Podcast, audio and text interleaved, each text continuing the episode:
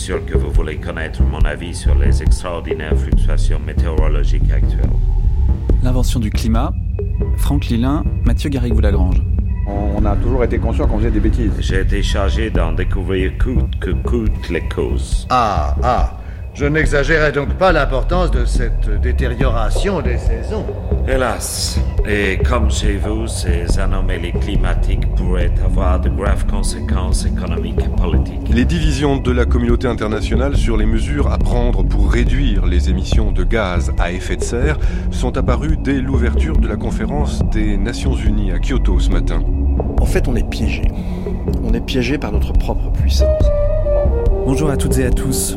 Merci d'être avec nous au premier jour de cette série en cinq épisodes qui va nous conduire toute la semaine à retracer une histoire, celle du climat et de son invention. Une histoire qui va peut-être connaître un développement décisif dans quelques semaines à Paris lors de la conférence des Nations Unies qui s'y tiendra entre le 30 novembre et le 11 décembre prochain. Cela va venir vite et en même temps qu'est-ce que cela semble long avant d'arriver à s'entendre tous les pays ensemble pour mettre un véritable coup de frein aux émissions de gaz à effet de serre qui nous préparent un avenir vraiment peu désirable. Il revenait en effet à la France, pays hôte du sommet de décembre 2015, d'être exemplaire chez elle où se font déjà sentir, comme sur toute la surface du globe, les effets de la dérive climatique. Je le mentionne pour que chacun dans notre pays ait bien conscience qu'aucun territoire, sous quelque latitude que ce soit, n'est à l'abri des effets du dérèglement climatique et notamment de la multiplication d'événements météorologiques extrêmes. Alors cette COP21, elle arrive, mais nous n'y sommes pas encore. Ce qui nous laisse le temps de prendre un peu de recul durant toute la semaine sur les questions de climat, d'essayer de voir d'où elles viennent, comment elles sont nées et en quoi elles nous parlent de l'humanité au sens large. Nous vous proposons donc une histoire, celle de l'air, de la terre, de l'eau, des forêts, des banquises, de l'atmosphère et de l'ozone, mais surtout celle de l'homme, sur cette terre où il est apparu il y a 7 millions d'années, à une époque d'ailleurs où le milieu naturel n'existait pas, car c'est bien l'homme qui a inventé ce concept de nature et on verra aujourd'hui que ce n'est peut-être pas étranger à nos problèmes climatiques.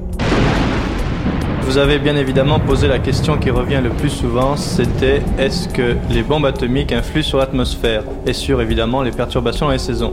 Mais il y a d'autres influences qui peuvent s'exercer parce qu'elles sont plus importantes au point de vue quantitatif. Toutes les fumées par exemple que déversent les usines depuis plus de 100 ans sur Terre, toutes ces les gaz, si vous voulez, les pollutions en général, on les appelle pollutions maintenant, mais pendant 100 ans elles se sont exercées peut-être en obscurcissant l'atmosphère. Le climat, on a l'impression qu'il se rappelle à nous dernièrement, après avoir vécu dans l'ombre de notre puissance technologique. Il est vrai que nous l'avions maîtrisé, nos d'air, nos digues, avaient canalisé les mers et les cours d'eau, nous avions drainé, asséché par ici. Dans les villes trop au nord, nous avions bâti des quartiers sous la terre, chauffé nos maisons.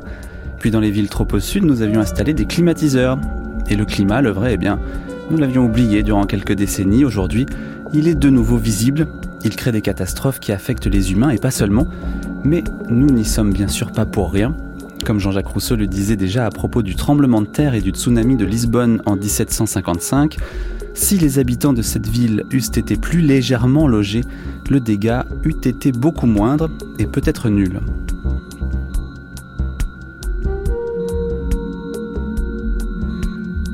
Alors plusieurs questions qui sont autant de grands thèmes pour séquencer cette série. Demain, nous parlerons de ceux qui ont vu la catastrophe venir, les scientifiques en particulier, et de ceux qui au contraire ne l'ont pas vue ou n'ont pas voulu la voir. Mercredi, c'est l'histoire d'une grande peur, d'une terreur même, que nous ferons. Les crues, les sécheresses, les canicules, mais aussi l'apocalypse, pourquoi pas. Le climat et ses dérèglements menacent de se venger de nous, nous verrons d'où cela vient et quelle forme cela prend. Le climat, c'est aussi les hommes politiques et les négociateurs de l'ONU qui l'inventent. Nous raconterons cela ainsi que les enjeux de la COP21, ce sera jeudi prochain. Et puis le climat déréglé, il faudra peut-être aussi faire un peu avec, s'adapter le mieux possible, éviter qu'il ne se réchauffe trop d'abord, et puis ensuite nous protéger. Les adaptations aux caprices du ciel, ce sera le sujet de l'émission de vendredi. Et aujourd'hui? Come Radio France, your guest John McNeil is at the microphone. Thank you very much. Aujourd'hui, on commence par une histoire de l'atmosphère. Elle sera suivie d'une visite à la météopole de Toulouse, d'un entretien avec le philosophe et écologiste Dominique Bourg, puis d'un feuilleton dont le personnage principal sera le sociologue, philosophe, historien des sciences et lanceur d'idées, Bruno Latour. On le retrouvera tous les jours de cette série. Mais pour l'instant, plongeons dans la technique, la fumée, la révolution industrielle, et faisons pour commencer cette petite histoire de l'atmosphère. So, so um, I guess uh, everything is okay for us. Is everything okay for you? Uh, yes, yes. I do want uh, to ask you a couple questions, Sure, though, sure. such as. Um, Nous sommes en duplex depuis Washington avec Oh, John ah, McNeil. ok. McNeil est historien et professeur à l'université Georgetown. Avec son père, qui était également historien, il a écrit une histoire du monde à vol d'oiseau. Mais ce n'est pas pour ça que nous l'avons contacté. Car en 2001, il a également publié un ouvrage qui reprend l'histoire du monde, mais cette fois avec un angle de vue différent, celui de l'environnement. Il y raconte, je cite, l'expérience gigantesque et incontrôlée menée sur la Terre par l'espèce humaine au XXe siècle. De quoi s'agit-il? Des guerres mondiales, du nazisme, du communisme, de Pol Pot? Pas du tout. Cette expérience gigantesque et incontrôlée, c'est celle du changement environnemental qui apparaîtra, nous dit McNeil, comme le point majeur de la transformation du monde par l'homme. Transformation jusqu'où d'ailleurs, on ne sait pas. Et cela se passe exactement maintenant, exactement sous nos yeux. and can you hear me well, Mathieu? Very well, very well. Encore un mot avant de l'écouter. Son livre s'appelle Du nouveau sous le soleil et il commence par cette citation de l'Ecclésiaste Ce qui a été, c'est ce qui sera, et ce qui a été fait, c'est ce qui se fera. Il n'y a rien de nouveau sous le soleil. Rien de nouveau vraiment? Nous avons toute la semaine pour nous poser la question. La première question que j'aimerais vous poser, John McNeil, c'est à quel moment l'homme a-t-il commencé à polluer l'atmosphère? En d'autres termes, est-ce que la pollution de l'air commence avec les émissions massives de CO2 au 19e et 20e siècle ou est-ce même antérieur? Uh, the Les premières traces de pollution massive à l'homme, CO2 c'est bien avant les grandes émissions de 20th CO2 century. du XXe siècle. On peut um, dire 2000 que c'était years prior. 2000 So, for ans auparavant. Par exemple, à l'apogée de l'Empire romain, la fusion des métaux polluait l'atmosphère. Uh, the Et ça, on le sait lorsque l'on examine des carottes de glace au Groenland. On y trouve uh, qu'il y a eu des émissions de plomb dans l'atmosphère il y a emissions to the 2000 ans. Et il y a uh, 1000 ans, 2000 years ago. dans des villes chinoises, 1000 years ago, in Chinese cities, il y avait une euh, pollution atmosphérique due à la combustion du uh, charbon. Et là encore. On retrouve euh, ça dans des échantillons de carottes de glace. Mais le But début d'une pollution constante, cela remonte au début de la révolution industrielle, il y a environ 200 ans, et l'avènement Revolution, approximately 200 years de l'utilisation euh, systémique de charbon.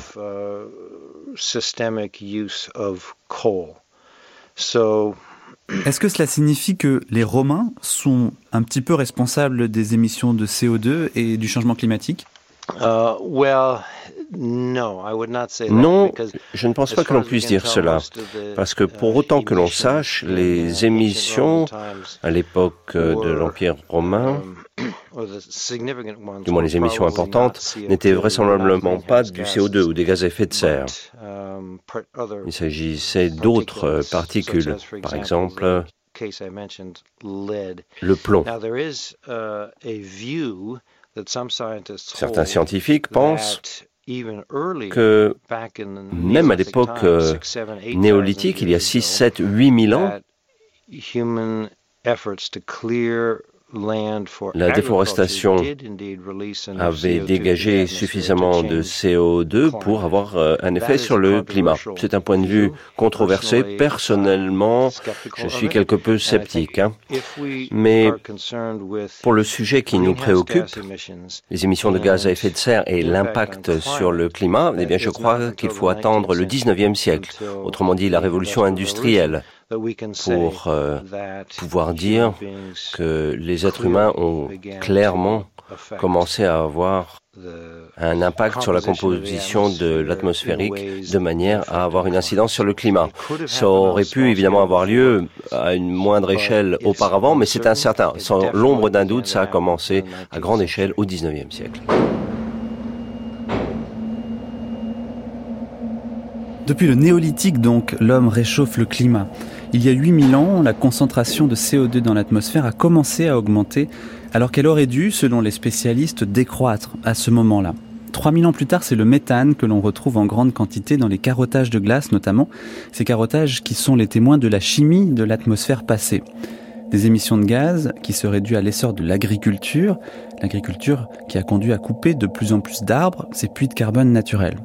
Mais revenons plus près de nous avec John McNeil à la révolution industrielle, laquelle marque bien entendu le début des émissions massives de gaz à effet de serre.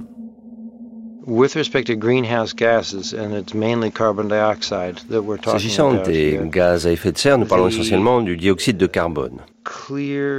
Uh, Les premières traces d'augmentation datent des années 1830 et 1840. C'est là qu'on a commencé à utiliser le charbon en Angleterre, mais aussi en Belgique, dans le nord de la France, puis dans le nord-est euh, de l'Amérique, et ainsi de suite. Donc c'est l'augmentation de l'utilisation du charbon qui explique l'augmentation des émissions des gaz à effet de serre, notamment de CO2. C'est pas le seul facteur, parce qu'en parallèle, dans d'autres régions du monde, notamment en Amérique du Nord et en Russie, il y avait de grandes vagues de déforestation et on brûlait le bois. Et évidemment, cela n'a fait qu'augmenter les émissions de CO2. Mais si l'on regarde les données issues des carottages, eh bien, on peut dire que c'est dans les années 1830 et 1840 que l'on commence à voir apparaître euh, l'augmentation constante à grande échelle des concentrations de CO2 dans l'atmosphère. Et cela se poursuit aujourd'hui. Et les taux d'émissions sont plus rapides que dans les années 1830 et 1840 lorsque tout cela a commencé.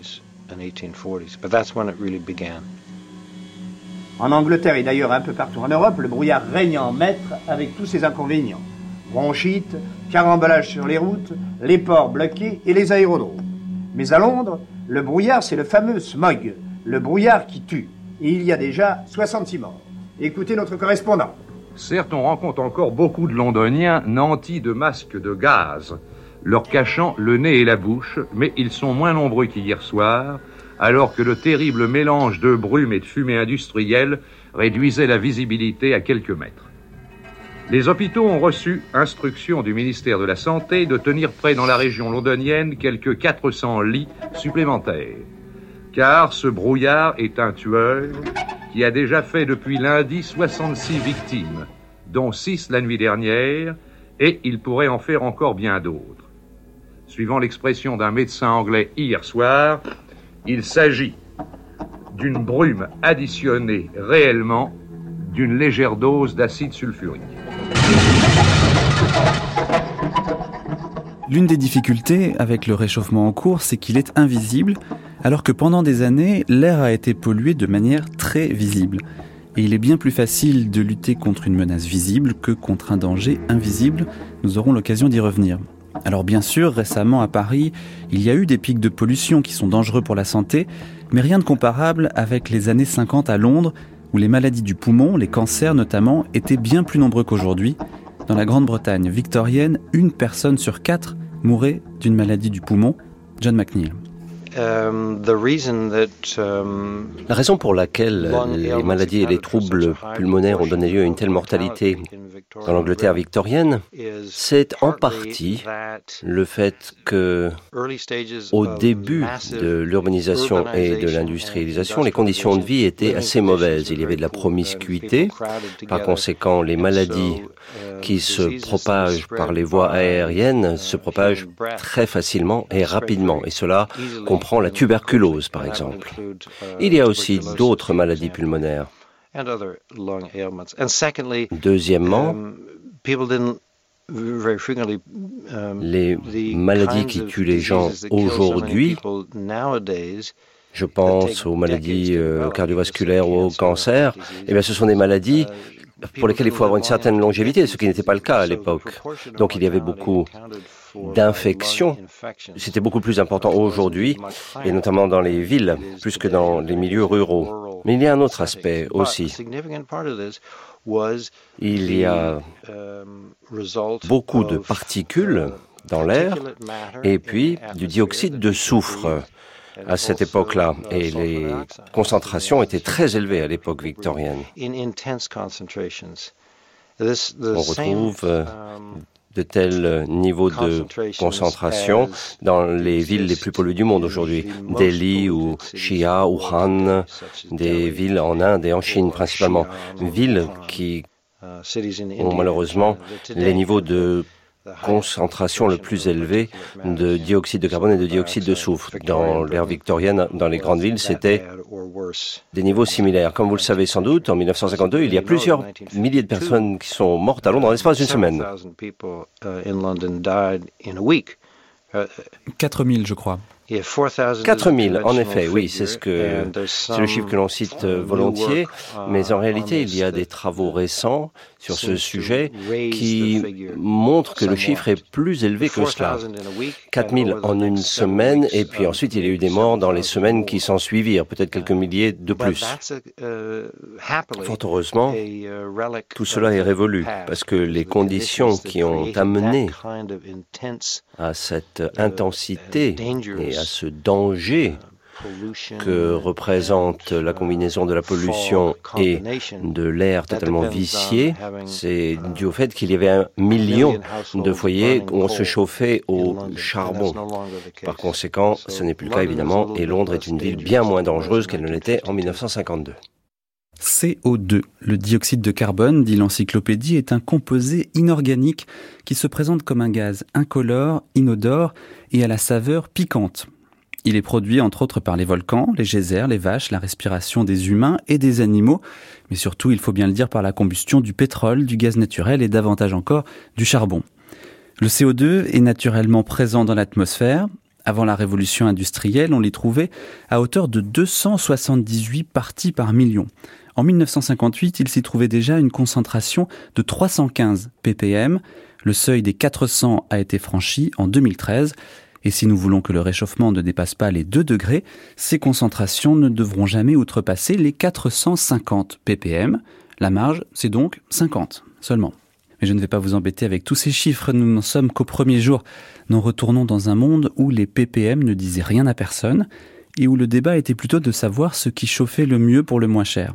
Alors messieurs, gaz, charbon ou électricité Il faut que les usagers comprennent, c'est le gazier qui parle, n'est-ce pas, en ce moment, il faut que les usagers comprennent que se servir d'un radiateur électrique, c'est une véritable hérésie, c'est un gaspillage inouï de calories. À l'époque de cette archive, aucune notion de réchauffement climatique. Ce que l'on met en débat, c'est l'utilité de telle ou telle énergie et la volonté de fournir à tous le plus possible de charbon. Tout le monde n'a pas de radiateur à gaz. Marcel je, Bergeron, crois, Marcel je Bergeron. crois que le débat risque de s'animer parce que nous allons faire revivre en ce moment la querelle déjà ancienne, excusez ce mot mes chers amis, des gaziers et des électriciens. Je dois dire que jusqu'à présent, nous avons beaucoup parlé d'électricité. Je voudrais bien que Yvan Quéré, à son tour, nous parle un peu de la situation de l'industrie gazière et des mesures à prendre qui intéressent le- la clientèle dans ce domaine. Eh bien, je vous en prie, Yvan Quéré. Eh bien, contrairement à ce que l'on pense, l'industrie du gaz n'est pas une industrie vétuste. Elle aussi est une industrie de première importance pour le pays. Nous consommons actuellement une quantité phénoménale de charbon que j'appellerais charbon cru. Et dans les charbons qui sont possibles l'on- dont on peut faire une distillation, il y en a 29% qui échappent à la distillation du gaz. Eh bien, chaque fois que l'on consomme dans un poêle du charbon cru, on perd dans l'atmosphère tous ces produits indispensables à notre économie. Par Et- conséquent, à mort le radiateur électrique. Oui, alors justement, Ah, mais je suis le premier à le reconnaître, les radiateurs, les radiateurs Ah, électriques. maintenant vous êtes d'accord, le gaz et l'électricité s'entend pour, reconna- pour Oui, condamner oui, le radiateur ils n'ont pas toujours électrique. été, parce que le radiateur électrique actuellement est obligé pour vivre de faire appel à la combustion du charbon dans des centrales qui ne sont pas outillées pour cela. Le rendement des centrales de secteur et des centrales minières est de 11% comme transformation d'énergie. Tandis que quand vous passez par l'intermédiaire d'une coquerie ou d'une usine à gaz, vous avez un rendement de 70%. Ces chiffres doivent parler par eux-mêmes. Mais messieurs, pensez un peu à l'usager et ne lui reprochez pas d'acheter un radiateur électrique Ah, alors qu'on ne lui donne pas de charbon. Bien entendu, Il mais- Il serait tout de même indispensable dans ces conditions que vous fassiez entendre votre voix autorisée de technicien auprès des pouvoirs publics pour qu'on distribue l'année prochaine le minimum de charbon qui permettra aux usagers de se chauffer normalement euh, avec un rendement qu'on vient nous expliquer bien plus favorable plutôt que d'acheter de l'électricité qui nous coûte si cher. Et puis messieurs, je crois que le problème sera définitivement résolu à la satisfaction de tous le jour où la prospérité rendra les économies inutiles. Eh bien voilà, c'est dit, la prospérité, c'est justement ce qu'on essaie de retrouver en Europe après la Seconde Guerre mondiale grâce au marché commun qui se bâtit sur l'acier, le charbon, la fumée, le CO2, les transports de matières premières, l'industrie quoi. Les frontières tombent pour favoriser cette croissance à même de rapprocher les peuples, mais qui, sans que l'on s'en rende encore compte, rejettent dans des proportions sans cesse plus élevées ces fameux gaz à effet de serre? Pour les gens de l'époque, évidemment, tout cela c'est du vent et on les comprend. D'ailleurs, ils ont bien d'autres choses à faire, toute une Europe de l'industrie à bâtir. Ici Robert West qui vous parle d'Esch-sur-Alzette, Grand-Duché de Luxembourg.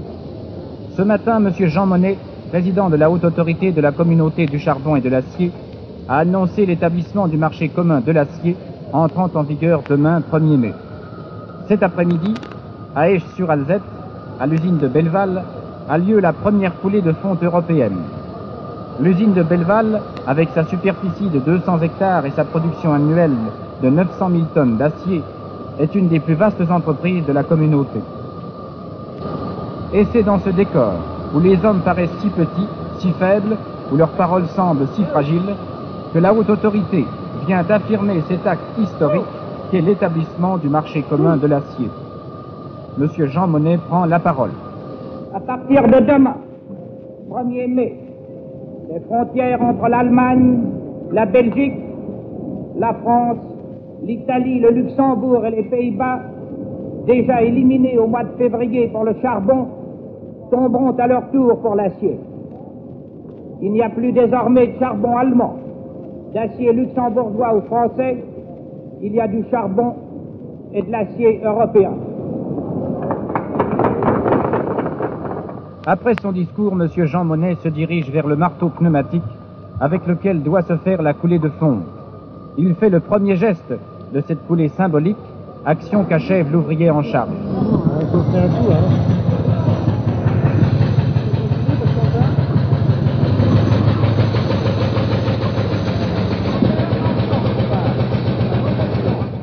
Bientôt, au cri effarouché des spectateurs imprudents, voici jaillir du creuset dans un grand éclaboussement d'étincelles le ruisseau de fonte liquide, cette fonte qui, dans la qualification presque usée d'européenne, détient tant d'espérance. Ici Robert West, qui vous a parlé d'Esch sur Alzette, Luxembourg, radiodiffusion française.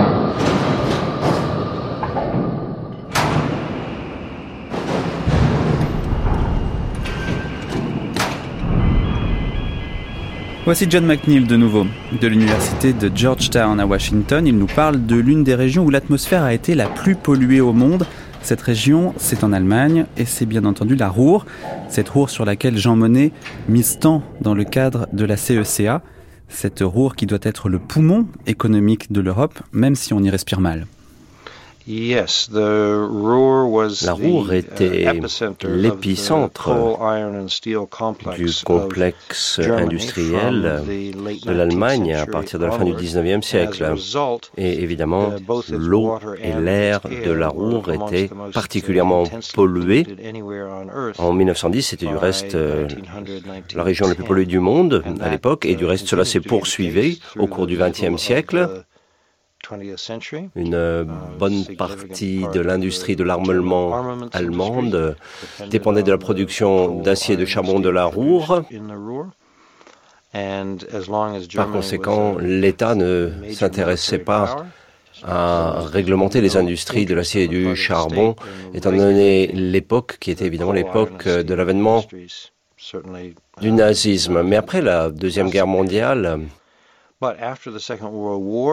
les choses ont changé sur le plan politique et dans les années 50, les responsables politiques euh, d'Allemagne de l'Ouest, parce qu'évidemment après 45, l'Allemagne a été divisée en Est et en Ouest, par conséquent les responsables politiques de l'Allemagne de l'Ouest ont commencé à mener des campagnes en promettant des cieux bleus au-dessus de la Ruhr. Autrement dit, ils promettaient qu'il y aurait une réduction de la pollution atmosphérique dans cette région.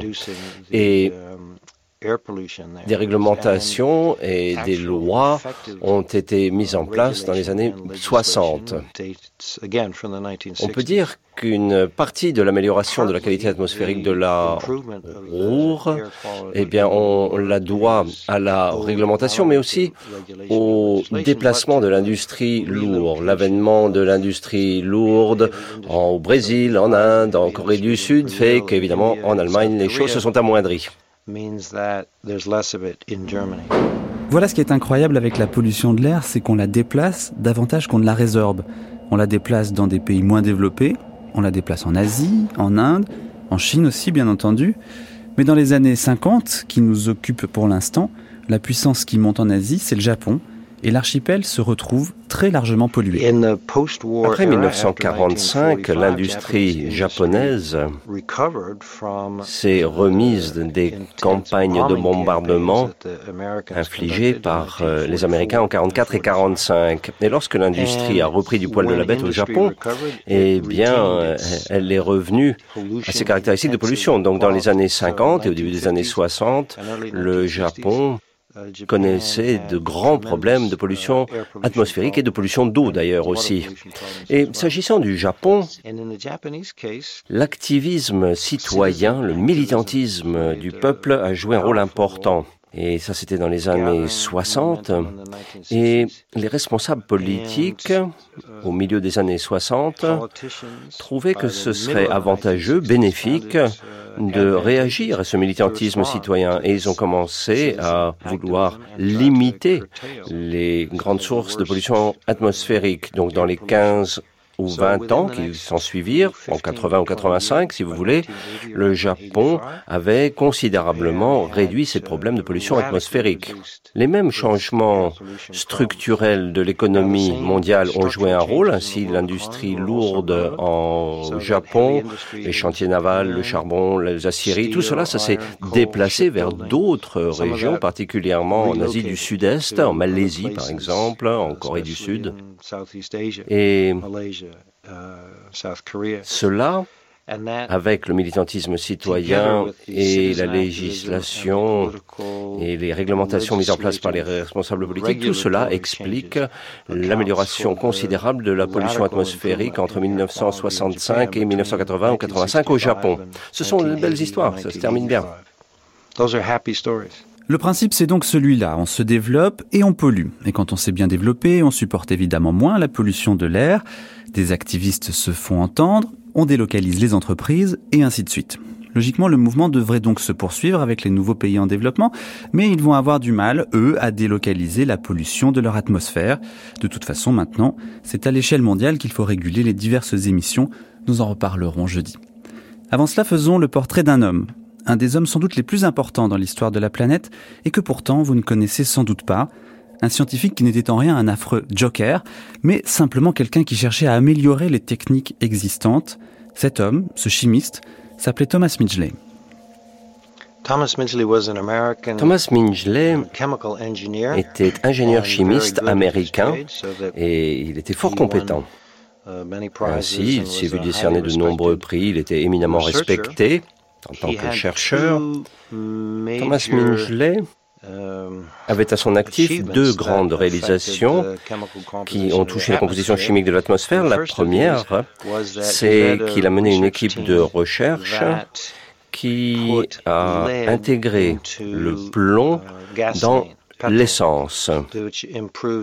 Pour évidemment améliorer la performance des moteurs à combustion interne. Donc son équipe a mené ses travaux dans les années 20 et c'était une belle réalisation tout à fait bien accueillie par l'industrie automobile et l'industrie pétrolière. En effet, les voitures, les autobus, les camions étaient d'un usage bien plus pratique, bien plus fiable, bien plus efficace. Mais évidemment, cela a donné lieu à des dégagements de millions et de millions de tonnes de plomb dans l'atmosphère, particulièrement l'atmosphère urbaine de pays où les flottes de véhicules automobiles étaient importantes. Donc à partir des années 20, c'est les États-Unis et le Canada, à partir des années 50, les pays d'Europe. Donc pendant de nombreuses décennies, les populations urbaines ont respiré un air dont les concentrations de plomb étaient assez malsaines. Le plomb, on le sait, est dangereux pour euh, le développement des systèmes neurologiques, c'est nuisible au cerveau des enfants notamment. Par conséquent, il y a beaucoup de recherches qui montrent que le plomb atmosphérique a eu des effets délétères sur les capacités mentales de millions de personnes qui ont grandi dans des zones urbaines entre les années 20 et les années 80. Parce qu'en Europe et en Amérique, à cette époque-là, le plomb a été progressivement proscrit dans l'essence. C'est pourquoi Thomas Mingley a joué un rôle si important pour euh, euh, l'histoire de l'atmosphère et l'histoire de la santé humaine. Par ailleurs, Thomas Mingley, dans le cadre d'une autre équipe de recherche, a inventé les premiers CFC, les carbofluorocarbones, substances utilisées pour des applications de réfrigération, d'isolation et pour d'autres applications, les CFC. On s'en est aperçu par la suite. Lorsqu'ils sont dégagés dans l'atmosphère, montent au niveau de la stratosphère et par des réactions chimiques, ces CFC détruisent les molécules d'ozone. À l'époque, on ne le savait pas du tout. Ce n'est qu'à la fin des années 20 que Minch et ses collègues ont inventé les CFC pour des applications pratiques, mais il a fallu attendre les années 70, 45 ou 50 ans plus tard, par conséquent, qu'on a pu comprendre que les CFC provoquaient la rupture des molécules d'ozone dans la stratosphère. Fort heureusement, il s'avère que les CFC ne sont pas nécessaires pour la réfrigération ou pour l'isolation. C'est assez facile de trouver des produits chimiques de remplacement et des produits tout à fait accessibles qui peuvent être aussi performants que les CFC. Donc on a retiré les CFC de la circulation en Europe et en Amérique et les CFC sont retirés petit à petit de tous les pays du monde. Ainsi, dans 50, 60 ou 70 ans, la couche d'ozone sera probablement aussi épaisse et résistante qu'elle ne l'était avant la naissance de Thomas Mingley. Tout ça pour dire que Thomas Mingley, parce qu'il était ingénieur chimiste brillant, Uh, avait cet impact double uh, sur la constitution chimique de l'atmosphère. Et c'est pourquoi je crois qu'il est tout à fait juste de dire uh, que plus que tout organisme vivant sur Terre depuis 4 millions d'ans, eh bien, il y a Thomas Mingley qui a eu un impact fort sur euh, l'histoire de l'atmosphère. Ininflammable, peu coûteux, stable, les CFC n'avaient qu'un seul inconvénient, celui de trouer la couche d'ozone. Ils ont été l'occasion d'une première mobilisation mondiale contre la pollution de l'air, et aujourd'hui plus aucun CFC n'est rejeté dans l'atmosphère. C'est un succès de la collaboration internationale, mais s'entendre pour juguler le réchauffement climatique sera bien plus difficile. John McNeil. Ah non, ça va pas être facile. Le problème de CFC, c'est un problème auquel on s'attaque avec un succès, et ce politiquement et diplomatiquement depuis 1989. D'abord, il y a eu le protocole de Montréal, et S'agissant des gaz à effet de serre et du dérèglement climatique, là le problème est plus complexe pour plusieurs raisons. Tout d'abord, la combustion des carburants fossiles, qui constitue la source principale d'émissions de gaz à effet de serre, est bien plus au cœur de l'économie mondiale que ne l'était l'utilisation des CFC. Ainsi, d'un point de vue économique, tout porte à croire que la diminution des euh, carburants fossiles sera plus difficile et plus euh, coûteuse que pour les CFC. L'invention du climat sur France Culture. Mathieu Garrigou-Lagrange, Franck Lilin.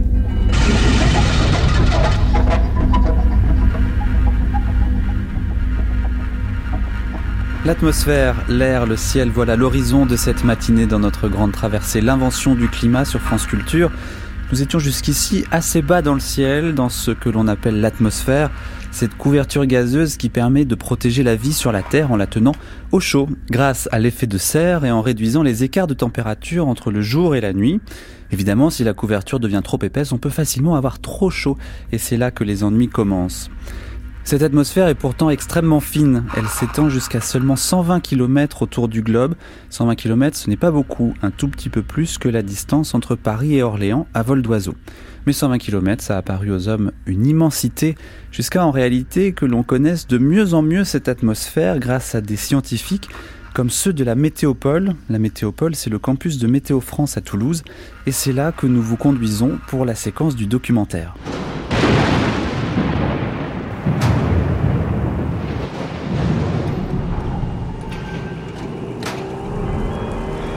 Non mais... Regardez-moi ce temps, monsieur, et le ciel. On dirait qu'on l'a badigeonné à l'anthracite. Et cette orbe d'eau Si ça continue, vous verrez, on pourra plus sortir qu'en scaphandre. ah, quand je pense que la météo avait annoncé une nette amélioration... Ah Ah, les petits rigolos Tu parles d'une amélioration Ah, vous n'aimez pas les météorologistes Les météorologistes... Non, non, tous des farceurs, des fumistes, parfaitement. De mèche avec les marchands d'un père et des riflards. Voilà mon idée, monsieur. Et, euh, bon, et pour vous, voilà le terminus.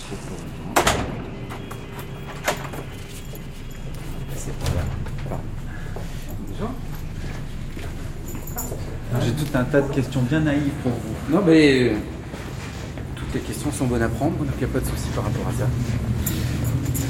Donc là, on est au sein de, des équipes qui travaillent directement sur l'informatique centrale à Météo France. Donc on va, on va voir ce que ça recouvre plus loin.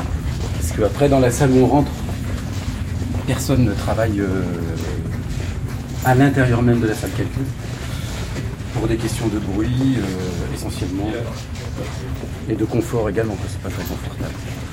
Donc, Alain Delon, vous vous occupez à droite, de, de, du supercalculateur, vous êtes le chef du projet supercalculateur. Oui. En fait, sans ordinateur, il n'y a pas de météo possible.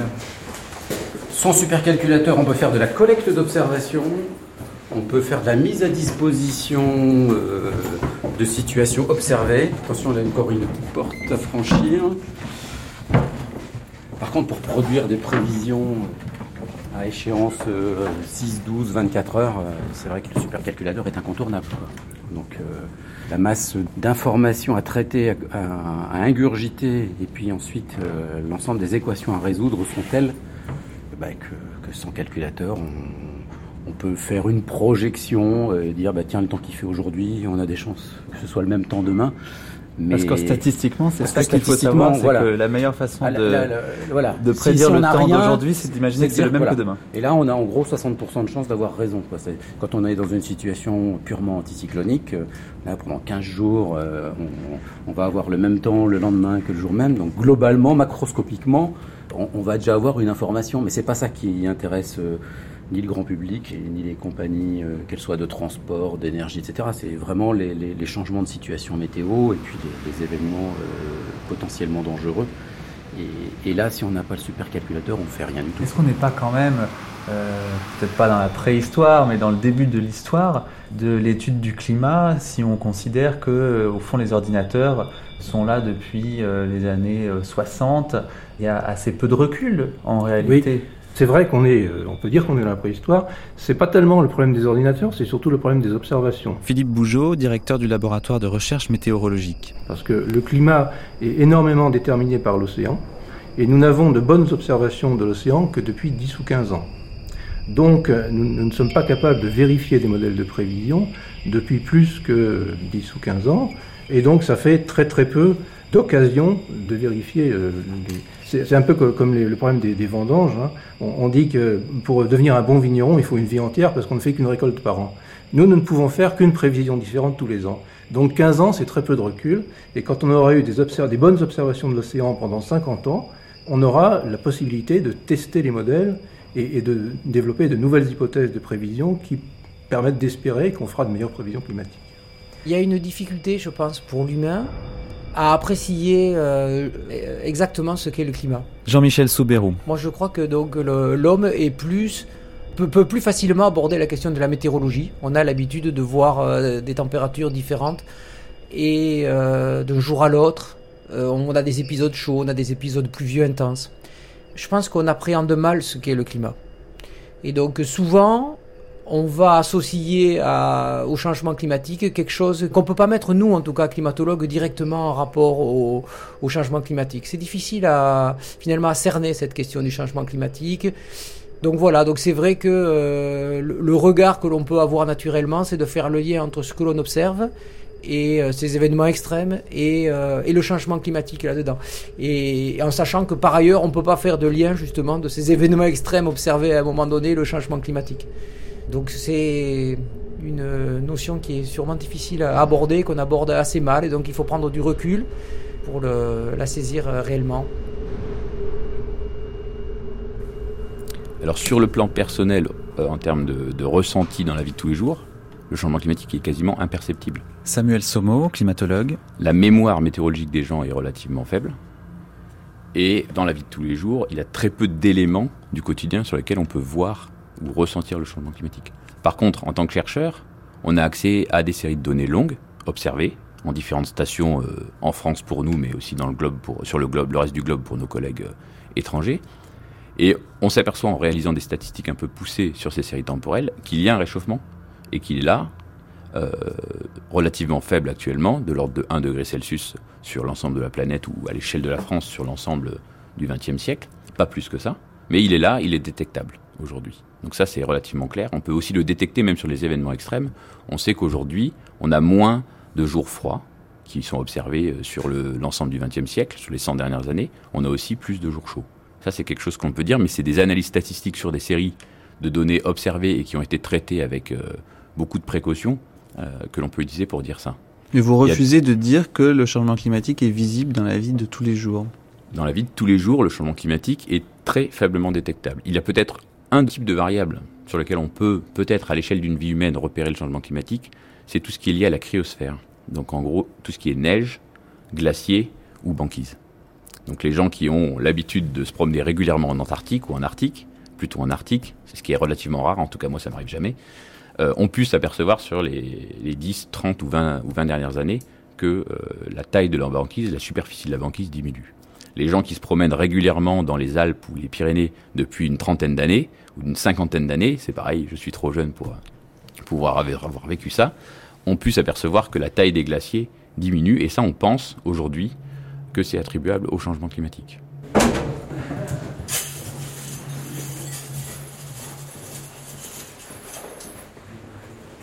On, est tout à fait profane hein, dans tous les domaines. Oui.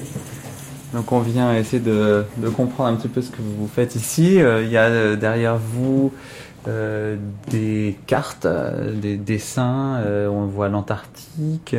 on voit là-bas une map monde. pourquoi avoir accroché ça au mur? Est-ce que c'est juste de la décoration Est-ce que c'est pour le travail? Oui, il y, a un aspect décoration, hein. par exemple pour l'Antarctique. Bon, c'est vrai que ce sont de très belles images, en particulier vues par satellite. Là-bas, c'est quand même pour euh, rappeler la géographie, parce qu'en climat, la géographie aussi est importante. Hein. Bien caractériser euh, où se situent diverses régions, quels sont les climats.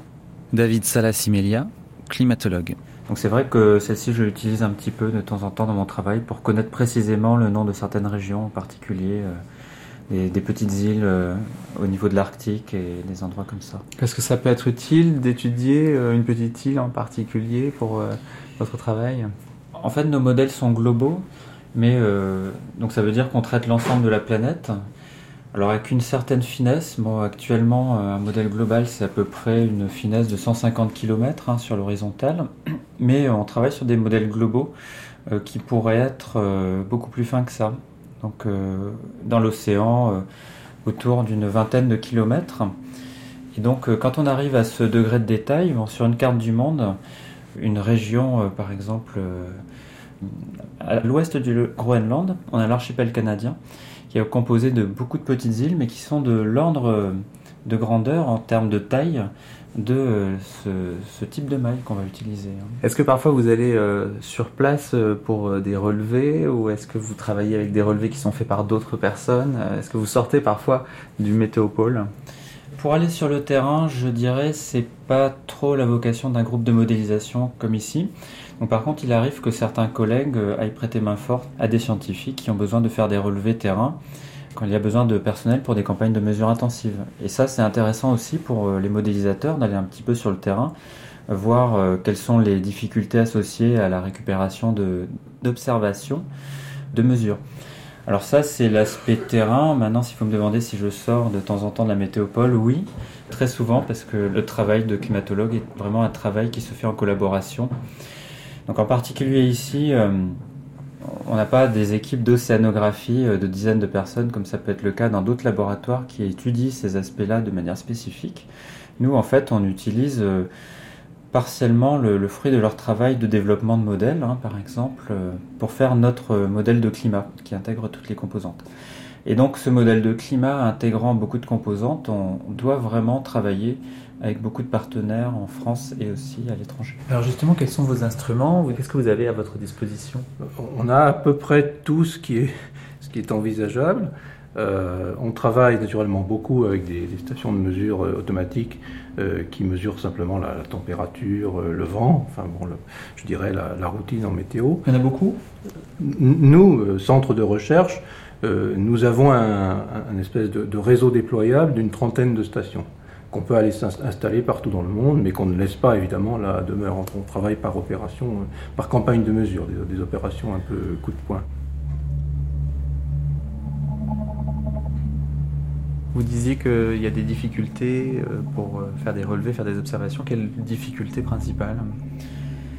Ah bah, Ce sont des difficultés euh, dont les, modélisateurs ne sont pas toujours très conscients. C'est-à-dire que nous, euh, quand on a envie de vérifier la qualité d'un modèle, donc de l'évaluer ou, de le, valider, euh, on utilise des bases de données d'observation, mais qui sont dans des fichiers. Alors ça peut être des fichiers Excel que, tout le monde connaît, hein, par exemple, ou, des fichiers d'autres types. Mais en tout cas, pour nous, ce sont des fichiers, et on ne se rend pas toujours compte de la difficulté qu'ont les, observateurs à récupérer ces données sur le terrain. Alors par exemple, euh, si on pense à des observateurs qui vont euh, récupérer des données sur euh, le plateau antarctique ou au Groenland, bah, ce sont évidemment des, observateurs qui sont en prise aux conditions climatiques très difficiles, à des températures très basses comme en Antarctique où, où la température peut facilement descendre en dessous de moins 60 degrés en hiver hein, et euh, peine à dépasser euh, les moins 20, moins 30 en été.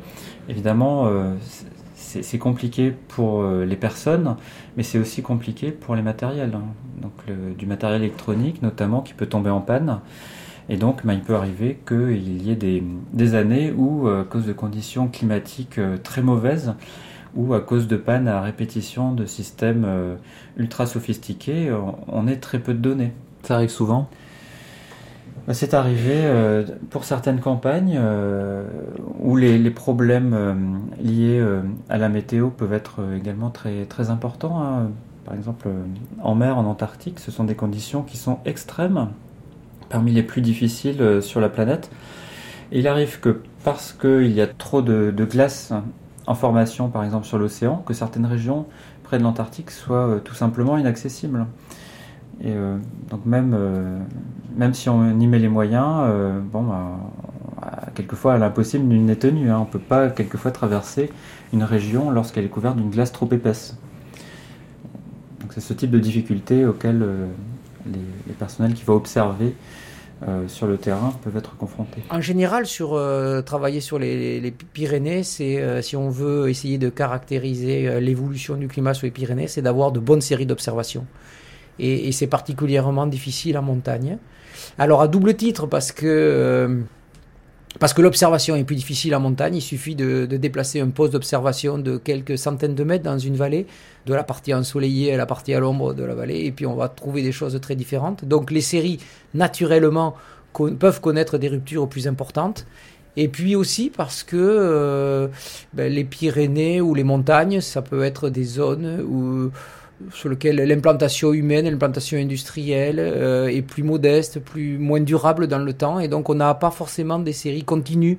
On n'a pas la, la, présence de grands organismes qui, euh, on n'a pas de villes en particulier importantes qui euh, permettraient de disposer de séries continues longues.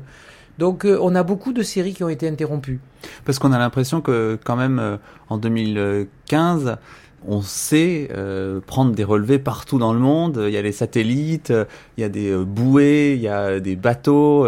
Et vous, vous nous dites que encore aujourd'hui, c'est pas forcément évident d'avoir des relevés facilement, des relevés fiables. Parce que les, les, les climatologues sont assez euh, exigeants en termes de, de, qualité de série. Parce que extraire le, le signal du climat, dans une série qui a d'autres influences. Donc le déplacement du poste, le changement de matériel de, mesure, le thermomètre qui a changé, la forme de l'abri. Et tout ça, ce sont des, des, perturbations qui peuvent être du même ordre que le signal du changement climatique, qui est quand même de quelques dixièmes de degrés. Et donc, euh, il y a un travail euh, très méticuleux du climatologue pour euh, essayer d'extraire dans une série climatologique le signal qui n'est pas le signal du climat. Parce que et si ça, c'est pas facile aujourd'hui. Si l'abri a, a, une forme euh, avec un toit qui est un petit peu penché dans un sens ou dans un autre, ça va changer euh, la perception que vous avez, les données que vous avez? Ça peut avoir une influence, oui, oui, tout à fait. Donc, euh, à une époque, les abris étaient ouverts. Donc il n'y avait pas de, de porte sur les abris. Et ça, effectivement, ça change. Alors ça change de, de quelques dixièmes. Mais ce qu'on cherche justement à analyser, ce sont ces dixièmes-là. Voilà. Et donc c'est vrai. Alors donc il y a toutes de méthodes statistiques assez puissantes pour comparer les séries entre elles et essayer d'identifier des ruptures dans les séries, les éliminer pour garder un signal climatique propre. Et donc ça c'est un travail euh, très compliqué et donc que l'on partage, que l'on a partagé avec les Espagnols puisqu'on a mis en commun les données françaises, les données espagnoles et les, les, données catalanes pour faire un diagnostic ensemble sur le, le massif des Pyrénées. C'était un exercice original que je trouvais très très intéressant.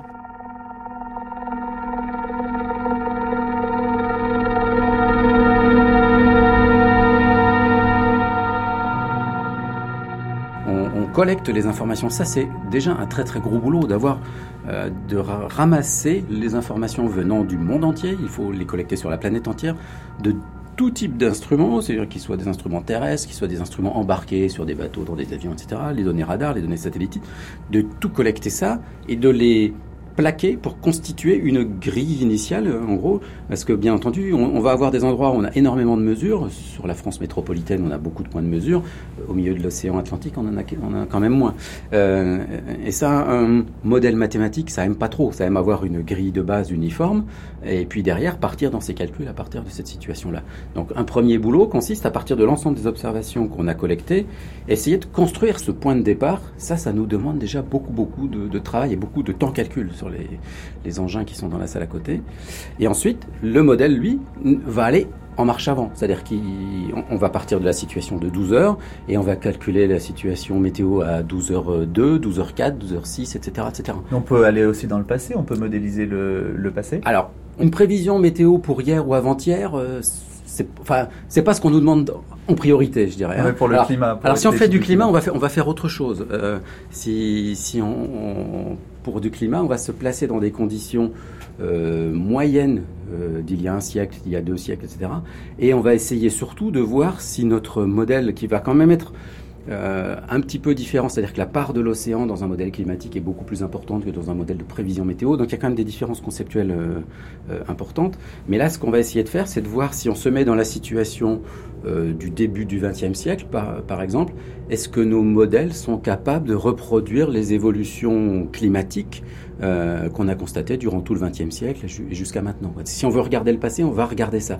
Faire une, prendre les observations d'aujourd'hui et revenir en arrière, euh, ça va pas nous apporter grand grand chose. Euh, il, y a, quand même quelques cas où on fait ça en météorologie.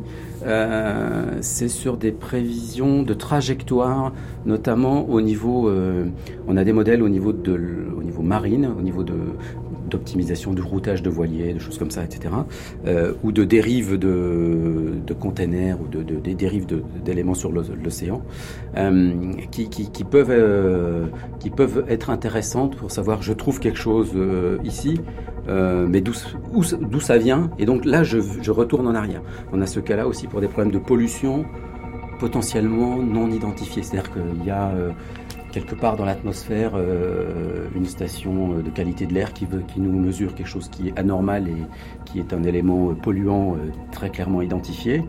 Et on va vouloir essayer de déterminer, mais quelle est la source qui a produit cette pollution.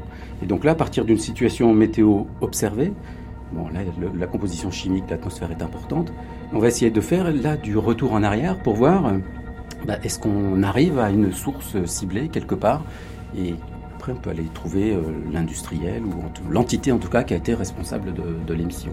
Donc c'est des choses qu'on fait là un petit peu dans ce, dans ce cadre-là. Mais ce ah qui nous intéresse, c'est presque la police du climat, la police là, de l'atmosphère. Oui, oui, ça effectivement. Bon, ça, ce sont des, des choses sur lesquelles euh, euh, c'est des, des, des, scénarios qui sont demandés spécifiquement dans des problématiques bien particulières. Et, euh, et bien entendu, on n'étale pas ça au grand jour. Hein.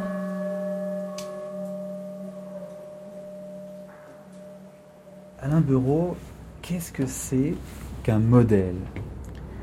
Alors, c'est à la base, c'est un logiciel euh, euh, qu'on construit et qui euh, est censé représenter du mieux que l'on peut le comportement de l'atmosphère, enfin pour ce qui nous concerne de l'atmosphère. Les évolutions de l'atmosphère sont régies par des lois de la physique, de la thermodynamique qui sont connues. Euh, mais qui sont d'une grande complexité et qu'on ne peut réellement résoudre par, que par approximation. Et donc euh, la façon dont on va pouvoir euh, résoudre ces équations dépend étroitement de la capacité de calcul dont on dispose. C'est-à-dire que si on a des, des calculateurs assez rustres, je dirais, on va être obligé d'aller très, très loin dans les simplifications et de faire un modèle très très basique qui va nous donner quelques petites indications, mais qui sera entaché d'erreurs, qui ne pourra pas prendre en compte beaucoup d'observations initiales.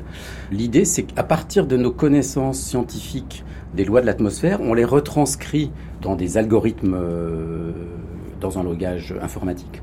Aujourd'hui, enfin, c'est encore beaucoup du Fortran qui est utilisé en météorologie, mais bon, ça peut être, peu importe le langage, je dirais.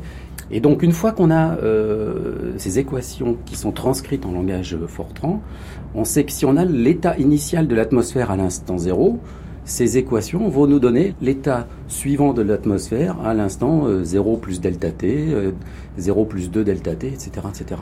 Et, et donc petit à petit, d'échéance en échéance, on va arriver à un moment donné à un résultat quand on tombe à l'échéance 24 heures qui potentiellement peut nous intéresser.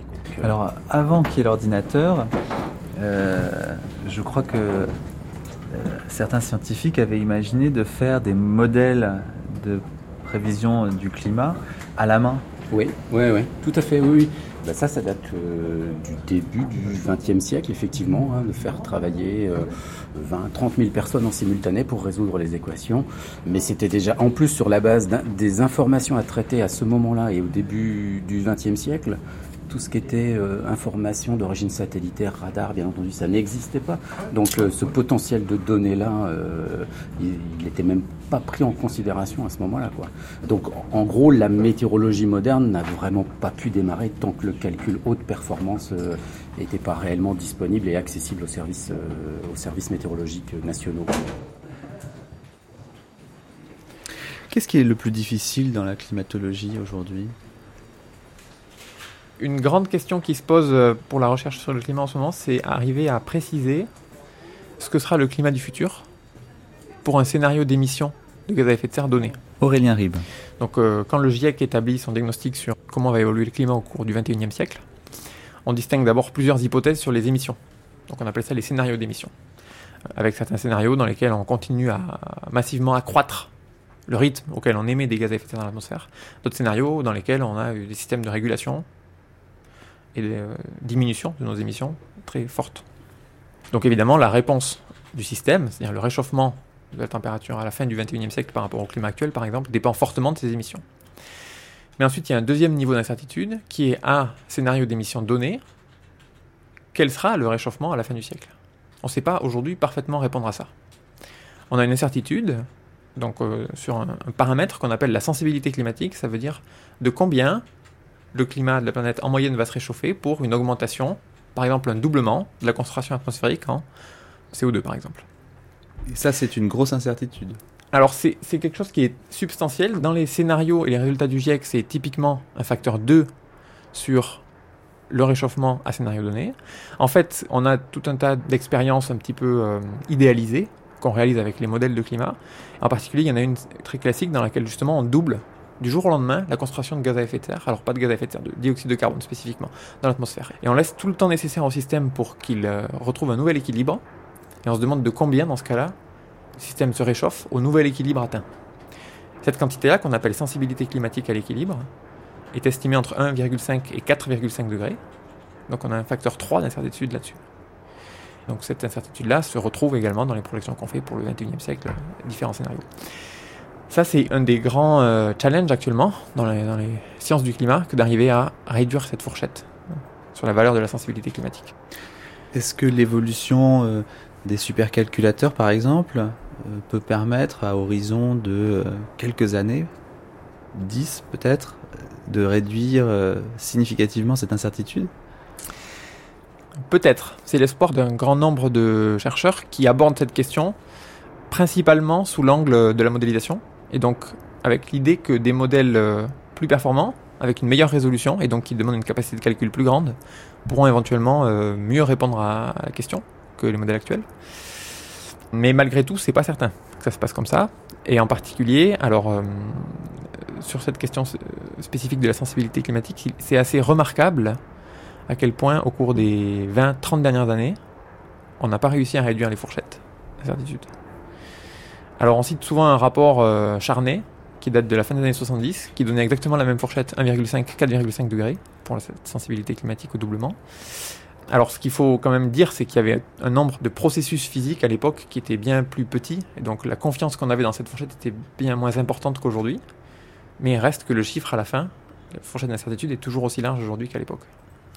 Et donc il y a d'autres espoirs pour arriver à réduire cette fourchette, qui concernent euh, plus les, thématiques de recherche sur lesquelles je travaille, qui consiste à dire euh, que certainement on peut espérer en tout cas estimer à partir des observations qu'on a de la température moyenne globale euh, depuis à peu près 100-150 ans, arriver à estimer de combien les gaz à effet de serre ont contribué à réchauffer cette température. Et avec cette information-là, donc on n'est pas aujourd'hui au doublement de la concentration atmosphérique de dioxyde de carbone, mais on est déjà à plus 50%. Et donc avec des statistiques en fait sur de combien le climat passé s'est déjà réchauffé, arriver à estimer quels sont ces paramètres-là de sensibilité et donc réduire les fourchettes d'incertitude sur le réchauffement du 21e siècle. Donc étudier le passé pour prédire l'avenir. C'est ça. Mieux comprendre le passé. En fait, euh, la principale difficulté là-dedans, c'est donc d'estimer voilà, la contribution des gaz à effet de serre au réchauffement passé.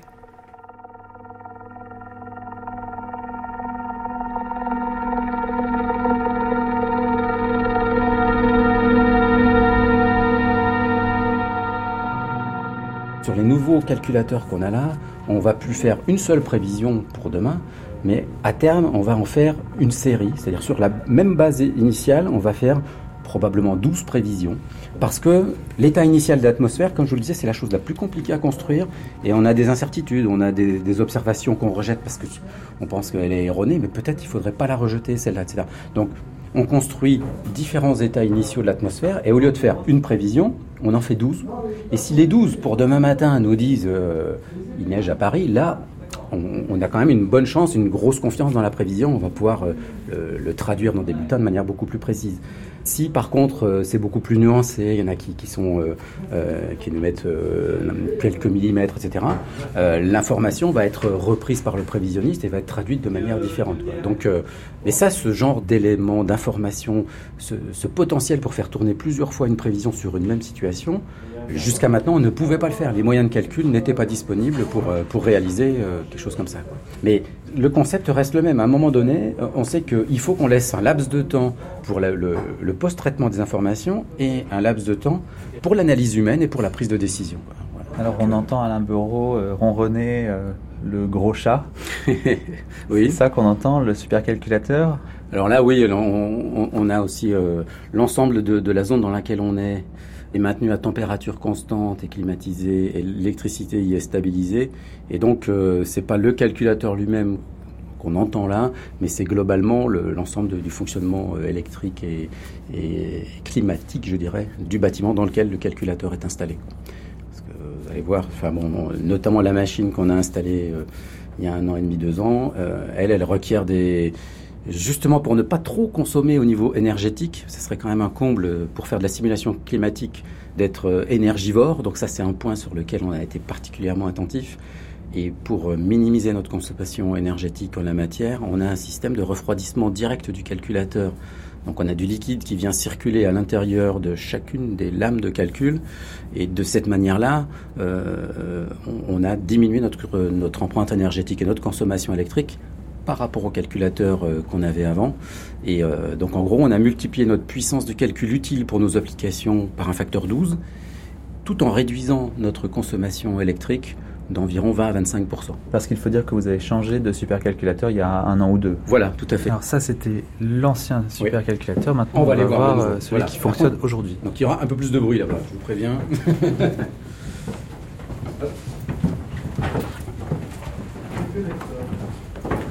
je ça, des lecteurs, mais Ah mais ils l'ont désactivé.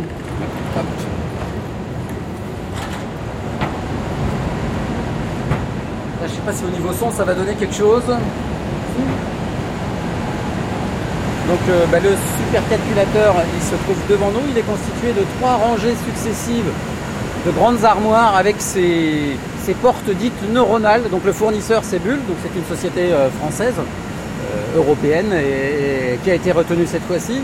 Et, donc fait, dans ces armoires on a intégré un grand nombre d'équivalents de, PC du commerce, enfin de processeurs du commerce, quand même légèrement améliorés. Hein. On y ajoute des modules un petit peu spécifiques qu'on fait travailler entre eux euh, et qu'on interconnecte à un super réseau euh, qui fait qu'on peut exécuter simultanément euh, le calcul sur une partie de la machine qui se trouve ici et l'autre dans, l'armoire qui se trouve 3 mètres derrière. De façon transparente pour l'utilisateur, bien entendu. Hein, pour les... Il ne s'agit pas de pour l'utilisateur de savoir quelle est exactement la ressource qu'il va utiliser. Alors j'étais étonné d'apprendre euh, que le supercalculateur n'est jamais utilisé pour un seul calcul en même temps. Il calcule toujours plusieurs choses en même temps. Oui, euh, Pourquoi est-ce que sur des calculs qui demanderaient beaucoup beaucoup de ressources, on n'utilise pas euh, tout, le potentiel de la machine Parce qu'on a énormément de choses à faire à la fois. C'est-à-dire qu'on fait non seulement de la prévision global sur la, Terre entière. On a un modèle global qui couvre l'ensemble de la planète. Et sur ce modèle global, on va calquer une prévision sur la France métropolitaine. Mais l'un tourne avec l'autre. Le modèle qui est en euh, régional sur la France va s'appuyer sur des conditions aux limites qui lui sont données par le modèle global. Donc là, il faut que les deux tournent en même temps. Et qu'en plus, on ait une application qui vienne convertir les données de l'un à l'autre. Euh, et en général, quand on tourne ce modèle-là, on a à l'esprit le modèle de génération suivante qui va permettre d'améliorer la prévision, mais qu'on veut tester en grandeur nature, je dirais. Et donc, on a en, double, en parallèle, on a le modèle opérationnel aujourd'hui qui est la référence pour nos prévisionnistes, et le modèle de test qui tourne dans les mêmes conditions et dont on va intercomparer chaque jour les résultats. Et ce n'est qu'après un long processus de validation qu'on va le faire. Et puis, après, on a, on a aussi des simulations climatiques à faire, on a des, la prévision, on a des modèles de, de vagues, on a des modèles de qualité de l'air. Enfin, voilà, les, les, ressources euh, sont bien bien occupées, donc et c'est d'ailleurs un, un, véritable défi d'optimiser l'utilisation. Et avant, en plus de passer en opérationnel, bien entendu, il faut que tout ça ait fait l'objet d'une recherche scientifique approfondie. Donc pour un, le modèle qui tourne aujourd'hui, c'est le résultat d'années et d'années de recherches antérieures tant au niveau théorique, mais après au niveau appliqué pour valider des hypothèses. Donc la plus grosse application qu'on a aujourd'hui nous occupe un tiers de la machine à un moment donné, donc c'est déjà énorme. Mais ça, pour l'avoir testé et pour l'avoir validé, on a une cinquantaine de chercheurs que l'ont évalué dans différents modes, etc. C'est pour ça que si, on dédiait l'ensemble d'un calculateur à une seule application, on aurait beaucoup de mal à, préparer la génération suivante, à avoir les informations euh, qu'il faut. Quoi. Donc euh, Là, on n'est pas spécifique à Météo France par rapport aux centres météo climatiques. On est vraiment tous euh, euh, dans le même moule. Et pour une part opérationnelle, il faut de toute façon une importante part de recherche et de test à côté. Sinon, bah, sinon l'aspect opérationnel, on, ne l'aura pas validé, on l'aura pas testé et il va pas être de bonne qualité. Quoi. En tout cas, il est beau votre supercalculateur. Oui, c'était pas l'argument majeur pour le choisir, mais effectivement, l'interface neuronale fait qu'en plus, vous voyez, c'est comme de la tapisserie papier peint d'une porte à l'autre, il y a une connexion qui se fait.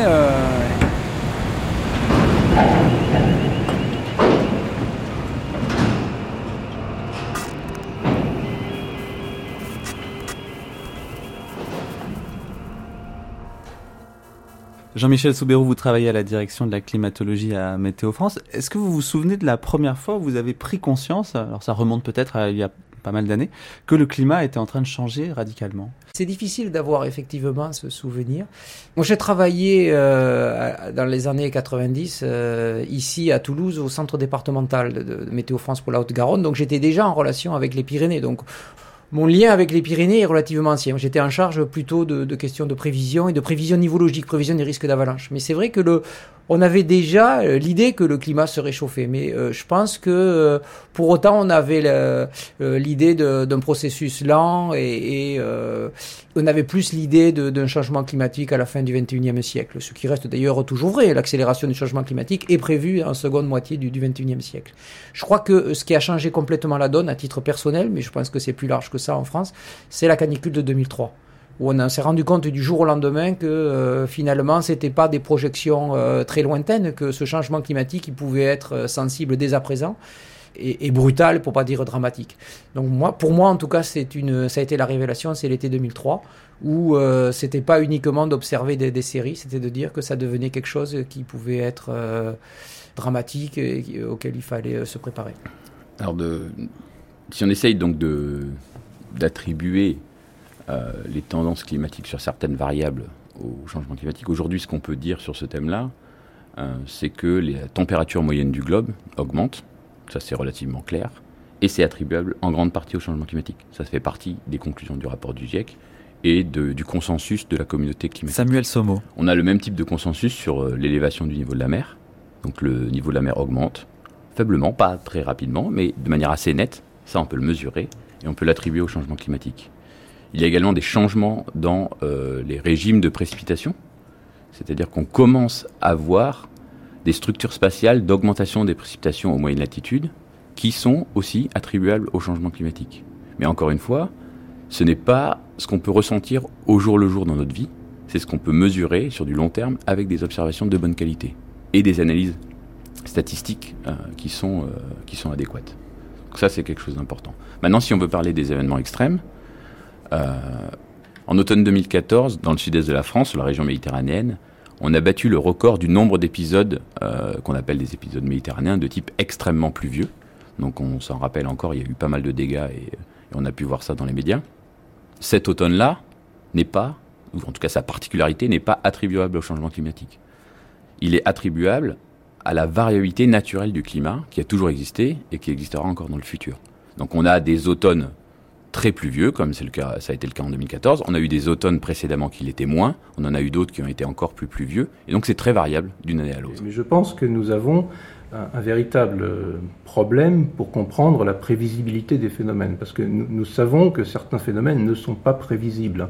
Et il y a des, exemples en dehors du, du climat. Hein. Il, y a, il y a des tas de systèmes physiques qui ne sont par essence pas prévisibles. Donc il faut Là où nous avons un problème éthique, euh, nous chercheurs en, climat et en météorologie, c'est d'arriver euh, à expliquer les incertitudes euh, à nos utilisateurs de la manière la plus honnête possible. Il y a des choses qu'on sait prévoir, et on peut le prouver. Il y a des choses qu'on ne sait pas encore prévoir, mais qu'on peut espérer arriver à prévoir un jour. Et il y a probablement aussi beaucoup de choses pour lesquelles on arrivera à démontrer qu'on ne saura jamais les prévoir. Et arriver à expliquer cela en termes simples et compréhensibles à tout le monde, ce n'est pas toujours facile. D'autant que certains euh, prévisionnistes, entre guillemets, ont tendance un petit peu à, brouiller le jeu simplement pour se faire connaître. Hein. Donc euh, on a véritablement un, une réflexion déontologique euh, ou éthique sur euh, les messages qu'on fait passer.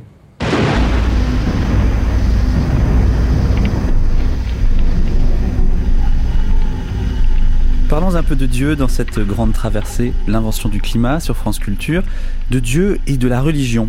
Alors ce n'est pas Dieu qui provoque les pluies, les tempêtes et les tsunamis, il ne rejette pas non plus de dioxyde de carbone dans l'atmosphère, nous le savons depuis déjà pas mal de temps maintenant, mais la religion, le fait de croire, d'agir comme un croyant, est-ce que cela n'aurait pas une influence sur le climat? J'ai posé la question à John McNeil, vous vous souvenez, on l'entendait au début de cette émission, et voici sa réponse. Moi, je dirais que Dieu et les religions n'ont pas beaucoup d'impact. Il y a des gens qui disent que certaines religions sont empreintes d'éthiques différentes. C'est vrai au niveau des écrits, des textes et ainsi de suite, et de la nature de la foi elle-même. Mais mon analyse des signes de pollution me fait dire que la foi, la religion n'ont pas eu beaucoup d'impact par conséquent, il faut considérer davantage le lucre, l'anxiété à propos d'un manque de puissance face au système international, si on n'est pas suffisamment résistant pour y faire face individuellement. Le comportement économique et politique, ce sont ça, les grands facteurs euh, à l'œuvre, beaucoup plus que les systèmes éthiques euh, qui caractérisent les systèmes religieux. Pas de grande influence donc de la religion du côté des gaz à effet de serre, sauf peut-être chez les évangélistes américains qui, on le sait, se situent majoritairement du côté des climato-sceptiques. Mais on pourrait prendre la question à l'inverse. Est-ce que la religion pourrait permettre de lutter contre le réchauffement climatique? Chez les catholiques, le pape François, premier jésuite à jamais avoir dirigé l'Église, estime que le temps est compté et qu'il existe une claire, définitive et impérative urgence éthique à agir nous l'aurions bien interrogé, mais le Vatican, c'était le sujet d'une autre grande traversée sur France Culture cet été. Alors nous avons rencontré Sébastien Carcel. Je suis jésuite en fait. Ah oui. En fait, je suis étudiant en anthropologie à l'EHESS. Ah d'accord. Voilà, à Paris, et je suis agronome de formation. Donc euh, j'ai étudié sur euh, les questions environnementales avant de faire de l'anthropologie de la nature. Et ce qui m'a donné envie d'y aller, ça a été euh, la lecture de Philippe Descola et de Bruno Latour il y a une dizaine d'années. Bruno Latour, nous aurons l'occasion de l'entendre un peu plus loin dans cette émission. Alors je suis devenu jésuite, donc euh, j'ai aussi été enseignant sur le développement durable, le réchauffement climatique euh, en école d'ingénieur, dans une école jésuite. Et puis voilà, là on me propose de faire une thèse, donc je me suis tourné vers l'anthropologie de la nature. Quel est le regard d'un jésuite sur la question du réchauffement climatique? En gros, la question c'est comment questionner justement notre rapport euh, nature, enfin, naturaliste, dirait Philippe Descola, à, l'environnement, à la nature. Comment faire que euh, le, monde qui a été désenchanté d'une certaine manière par le travail scientifique, dont je me reconnais pleinement euh, l'enfant, retrouve une, dimension symbolique suffisamment grande pour que bah, pour qu'on puisse avoir un comportement éthique avec lui ou plus respectueux. Et voilà que nous entrons dans une bien épineuse question. La doctrine chrétienne aurait-elle, par son rapport intrinsèque à la nature, favorisé le réchauffement climatique? Si on sort de cette coupure, euh, la nature comme un décor, du coup, peu importe mon comportement, pour aller vers la nature comme euh, bah, un milieu, euh, alors à mon avis, on arrivera bah, à, éviter une crise écologique ou du moins à la diminuer. Alors le jésuite là-dedans, il arrive comme tout chrétien en fait en se disant le christianisme a sûrement une responsabilité dans cette coupure dans la généalogie de la modernité, euh, notamment dans le fait que bon, bah, tous les grands penseurs depuis Descartes euh, étaient en dialogue avec le christianisme et avec le, comment le christianisme a repris la pensée philosophique grecque, notamment Aristote, sur le rapport à la matière. Et du coup, la question c'est comment montrer, c'est un peu, euh, parfois je me dis, c'est un peu un, de l'acrobatie ou un, un, morceau de clown, mais, mais c'est ce que je fais quotidiennement, en gros, c'est comment montrer que dans le christianisme, il y a euh, toutes les ressources pour penser cette nature autrement que comme un simple décor. Souvent, le, point de départ de ce débat-là, c'est euh, un article de Lynn White dans Nature en 1967 qui est connu, The Historical Roots of euh, the Ecological Crisis, qui dit, bon, en gros, le commandement dans la Genèse, Genèse 1, 28, dominer la terre et soumettez-la, c'est le point de départ de tous nos problèmes. Et depuis, ben, ça a été un, super point de départ pour que la théologie chrétienne, mais pas que, mais bon, moi je me connais plutôt le christianisme, se dise ben, comment on peut répondre à ça et comment on peut montrer que le, christianisme n'est pas porteur de cette coupure en soi. Il en a peut-être été un des accoucheurs, mais euh, c'est pas irrémédiable. Alors voilà justement un extrait de ce fameux article de Lynn White Jr. Notre consommation actuelle de combustibles fossiles menace de transformer la chimie de l'atmosphère du globe tout entier, avec des conséquences que l'on commence à peine à évaluer. Avec l'explosion démographique, le carcinome, c'est-à-dire le cancer, de l'urbanisme désordonné, les eaux d'égout et les déchets formant désormais de véritables couches géologiques, il est certain qu'aucune créature autre que l'homme n'a jamais réussi à souiller son nid en un temps aussi court. Ellen White écrit cela dès 1966. Bon, l'idée c'est de dire euh, dans la Genèse, il y a un commandement qui dit euh, quand Dieu crée le monde, c'est le premier récit de la Genèse, c'est le chapitre 1. Il dit euh, Dieu crée le ciel, la terre, le temps, la lumière, l'espace par séparation. Et à un moment, après avoir créé les animaux, à qui il dit bah, peupler la terre, il crée l'homme à son image avec un statut différent parce qu'il est à son image. Et il ajoute ce commandement non seulement peupler la terre, mais soumettez les animaux et dominez-les. En fait, ce qu'il demande, c'est à l'homme d'assumer ce que lui-même avait à, jouer comme rôle, de maître de la nature. Mais souvent, la lecture, en gros, de, du Moyen... C'est un historien du Moyen Âge, Lynn White de Harvard, je crois, disait, ben, au Moyen Âge, on a entendu ce commandement comme un commandement divin pour maîtriser le réel, maîtriser la nature. Et le, le dominer, quoi. Le dominer. Et c'est ce que va dire euh, Descartes, en, gros, hein, euh, qui a été formé chez les jésuites, qui est, qui est pétri de théologie scolastique médiévale. Donc c'est vous alors qui êtes coupable de tout ça, le bah, Exactement, c'est ce que dit un peu White. alors euh, en fait, il est beaucoup plus modéré que ça, et puis l'article porte sur plusieurs religions. Ça se lit très bien, hein, ça fait six pages, c'est très court. La principale réponse, elle est venue d'un théologien protestant allemand, un pasteur qui s'appelle Jürgen Moltmann, en 1988, qui a dit Le problème, c'est qu'il a raison, Lynn White, ça a pu être lu comme ça, mais le récit de la création s'arrête pas au sixième jour où vient ce commandement, mais au septième jour. C'est marrant parce que dans le découpage des versets bibliques, ça apparaît au chapitre 2. C'est les premiers versets du chapitre 2. Mais dans le septième jour, Dieu se repose dans la création avec, euh, en harmonie et en paix avec euh, toute la création. Et du coup, euh, ce que dit Jürgen Moltmann et toute la théologie écologique depuis, ou l'écothéologie, c'est il faut entendre le récit de la création jusqu'au bout. Ce qui est proposé par Dieu, c'est pas de dominer la terre, c'est d'entrer dans le repos sabbatique de Dieu au septième jour. Et nous, aujourd'hui, la modernité, on est complètement pris par ce sixième jour où, l'homme doit travailler, soumettre la terre. Et ce qu'on n'arrive pas à faire, c'est le passage au septième jour. Donc moi, mon travail, souvent, avec euh, des étudiants ou dans des rencontres pastorales avec des adultes, avec des jeunes professionnels, c'est de leur dire, euh, on a à redécouvrir la dimension sabbatique euh, de l'existence chrétienne. Et quand je dis sabbat, il y a toute la tradition juive qui vient derrière. Donc c'est pas un monopole chrétien, c'est plutôt un, un, point commun de toutes les religions aujourd'hui de dire, devant cette accélération du temps et notre rapport un peu frénétique au travail, on a à, retrouver une, juste respiration. Mais est-ce que vous sentez parmi les catholiques, les chrétiens, une, une réelle euh, prise en compte du réchauffement climatique ou est-ce que c'est vous qui prêchez dans le désert Non, non, non, je pense pas. Alors bon, euh, il y a un peu le, grand ennemi euh, du républicain américain méthodiste ou évangélique pour qui le réchauffement climatique c'est faux. J'en ai jamais rencontré vraiment, donc c'est un peu un ennemi virtuel pour moi. enfin, néanmoins, ils existent. Moi, ce que je vois, c'est en 10 ans. Il y a 10 ans, quand j'en parlais avec des jeunes chrétiens de ma génération, c'était vraiment pas une question. Être chrétien et l'écologie, ils voyaient pas le lien. Aujourd'hui, quand j'interviens auprès d'étudiants qui se forment maintenant en master, pour la plupart, c'est évident. Je pense que la page éco-sceptique, elle est tournée, enfin j'espère.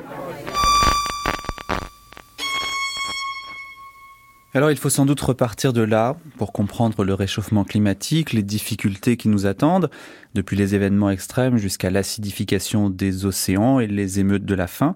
Il faut peut-être s'interroger sur les valeurs de nos sociétés, non pas pour les juger, mais simplement pour mieux les saisir. Chaque jour dans cette grande traversée climat, nous nous arrêterons un moment avec une personnalité afin de réfléchir justement et de prendre du recul. Et pour le premier jour de cette grande traversée, nous avons voulu repartir de ce texte fondateur de Lynn White pour discuter avec le philosophe et écologiste Dominique Bourg. Dominique Bourg, bonjour. Bonjour. Vous êtes philosophe, professeur à l'Université de Lausanne, vice-président de la Fondation Nicolas Hulot. Vous réfléchissez sur euh, les problèmes écologiques, climatiques, et euh, je suis très heureux de vous recevoir euh, au cours de cette matinée où nous posons la question de savoir si l'homme ne s'est pas pris pour Dieu, précisément, dans son rapport à la nature, polluant l'atmosphère, déréglant le climat.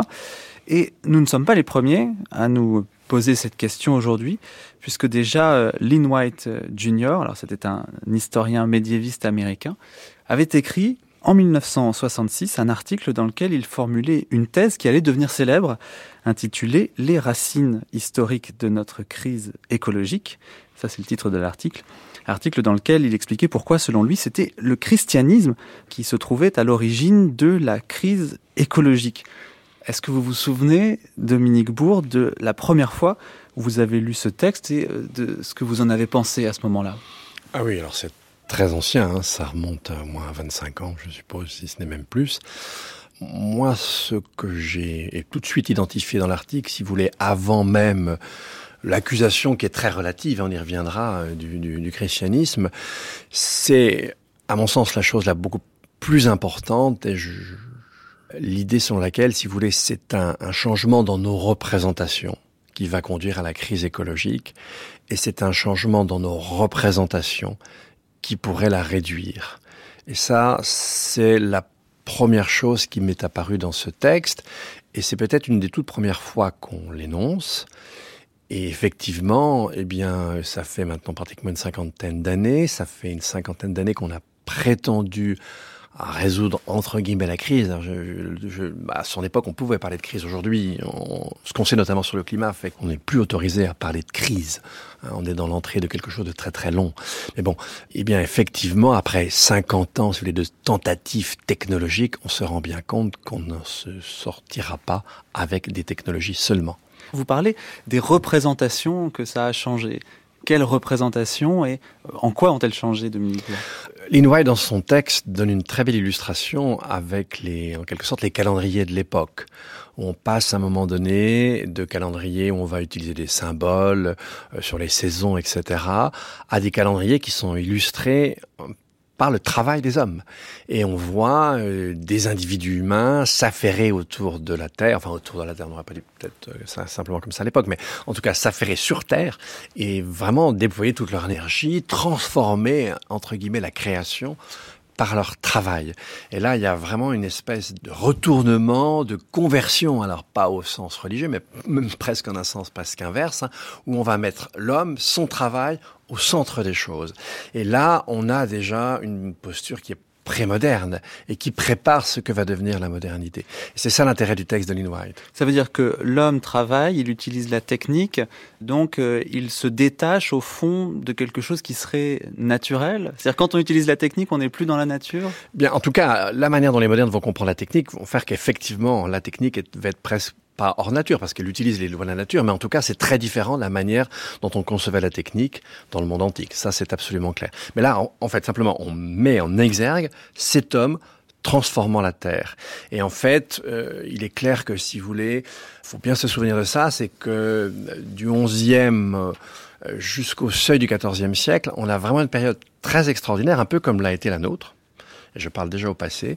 C'est-à-dire, on a eu une période de croissance on a eu une période de croissance extraordinaire, de croissance démographique, probablement de croissance économique, même si à l'époque on n'avait pas les instruments, mais notamment on a une croissance urbaine, on a une croissance de la population, on a une évolution assez forte d'un certain nombre de techniques. On est dans une ère très très particulière et euh, assez riante, si l'on veut, où effectivement, entre guillemets, le niveau de vie, le mode de vie des gens va vraiment s'améliorer. Et c'est dans cette période-là que, bien sûr, le texte de Lynn White aussi prend tout son sens. Et, je dirais que de façon générale, dans toute euh, l'Antiquité, alors même au-delà de l'Occident, ce qu'on attend des techniques, c'est d'aménager l'existence. C'est de rendre l'existence humaine un peu plus agréable. Euh, c'est de soulager. Alors, euh, il n'y en a qu'un texte dans l'Antiquité grecque où on va insister sur le fait que les moulins peuvent soulager la peine des esclaves. Ce n'est pas tellement le souci des Grecs que de soulager la peine de leurs esclaves. Mais bon, donc, on a cette idée d'un aménagement de la vie humaine qui est vraiment l'idée antique. Et, il faut vraiment une conversion très forte des esprits pour arriver à ce qui, pour nous, est évident. La technique nous permet de maîtriser la nature dans son universalité. Bah, la nature dans son universalité, ça n'a aucun sens pour un grec. Il y a bien le monde sublunaire, celui dans lequel on est, qui au contraire est en proie au devenir, à la contingence, où les, les mathématiques ne peuvent pas dégager des régularités On ne peut les dégager que dans le monde, euh, dans le monde céleste. Et donc, du coup, bien, les techniques sont plutôt euh, ravalées du côté de la routine. C'est plutôt le fait des, artisans. Et la science, elle, est spéculative. Hein, n'oubliez pas que pour les anciens, la pensée n'est pas humaine les hommes ne font jamais participer à la pensée. Les vrais penseurs, ce sont les dieux et les astres. La même chose d'ailleurs. On est dans toute autre chose. Donc dans cet univers-là, on, ben non, on va pas attendre de la technique qu'elle transforme le monde. Ça n'a aucun sens. Sans la révolution euh, qu'on pourrait dire de Copernico, Galiléo et newtonienne, et puis ensuite après thermodynamique, etc., vous n'avez pas le monde moderne, vous n'avez pas une masse démographique, et vous n'avez pas ce degré de prélèvement qu'on connaît sur les ressources aujourd'hui. Et sans ce degré de prélèvement sur les ressources, bah, évidemment, vous n'avez pas 7 milliards d'habitants aujourd'hui, 7 milliards 400 Et vous n'avez pas de pollution Alors, bah, pas Vous n'avez pas de carbone dans l'atmosphère. évidemment, vous n'avez pas un changement de la composition chimique de l'atmosphère. En tout cas, il, est- il reste ridicule. Et il, il n'a absolument aucune incidence. Est-ce que, euh, si on, on fait le lien du coup avec euh, le thème précédent, euh, la religion, le christianisme, est-ce que l'homme, développant la technique, s'est pris à un moment donné pour un dieu ou a arrêté finalement de considérer la nature comme étant quelque chose de divin pour devenir lui-même divin? Aujourd'hui, je, je dirais que c'est assez clair si on va lire du côté du transhumanisme, etc. Maintenant, si on remonte dans le passé, c'est un petit peu plus compliqué que ça. Première chose, et effectivement, ce n'est qu'à partir de la modernité qu'on va pouvoir en dégager toutes les potentialités, mais c'est dans les textes, hein, dans le corpus judéo-chrétien. On a l'idée, elle est fondamentale, et elle nous transporte à milieu des, Grecs, d'un Dieu qui est antérieur à la nature, qu'il a créé. Donc, il est antérieur, et comme nous le rappelle euh, Jean, euh, la création disparaîtra et Dieu survivra. Donc on a un Dieu qui est transcendant, extérieur, étranger à la nature. Donc supérieur. Et donc forcément supérieur, en tout cas beaucoup plus puissant. Il l'a créé, il peut la détruire. Et donc, deuxième élément extrêmement important, on a un homme dont il nous est dit qu'il a été créé à l'image et à la ressemblance de Dieu. Lui-même participe de cette supériorité. Et ce qui est assez extraordinaire, c'est que dans un livre euh, très précoce, hein, qui est L'homme et la nature, et, la géographie physique modifiée par l'action humaine de George Perkins Marsh, bon, 1864, eh bien, euh, lui-même fait le lien entre cette idée de l'homme occidental selon laquelle il ne relève pas du même ensemble que les êtres naturels et la domination qu'on commence à exercer de façon beaucoup plus importante sur ce qu'on appellera après la, la biosphère, lui-même le dit en toutes lettres. C'est assez étonnant. On est en 1864. Pour revenir à cette euh, question de la technique, euh, on a tendance à, culpabiliser quand même un petit peu l'être humain de, ben, au fond, euh, polluer son environnement et de possiblement un jour peut-être, pourquoi pas, se, disparaître de la surface de la Terre par ses propres actions. Est-ce qu'on a raison, Dominique Bourg, de culpabiliser euh, l'être humain? Alors déjà, on n'en est pas à la disparition, mais effectivement, si on était suffisamment stupide pour exploiter toutes les réserves fossiles disponibles, mais elles ne sont pas toutes accessibles, du merci pour nous, on aurait une augmentation moyenne de la température de plus de 16 degrés.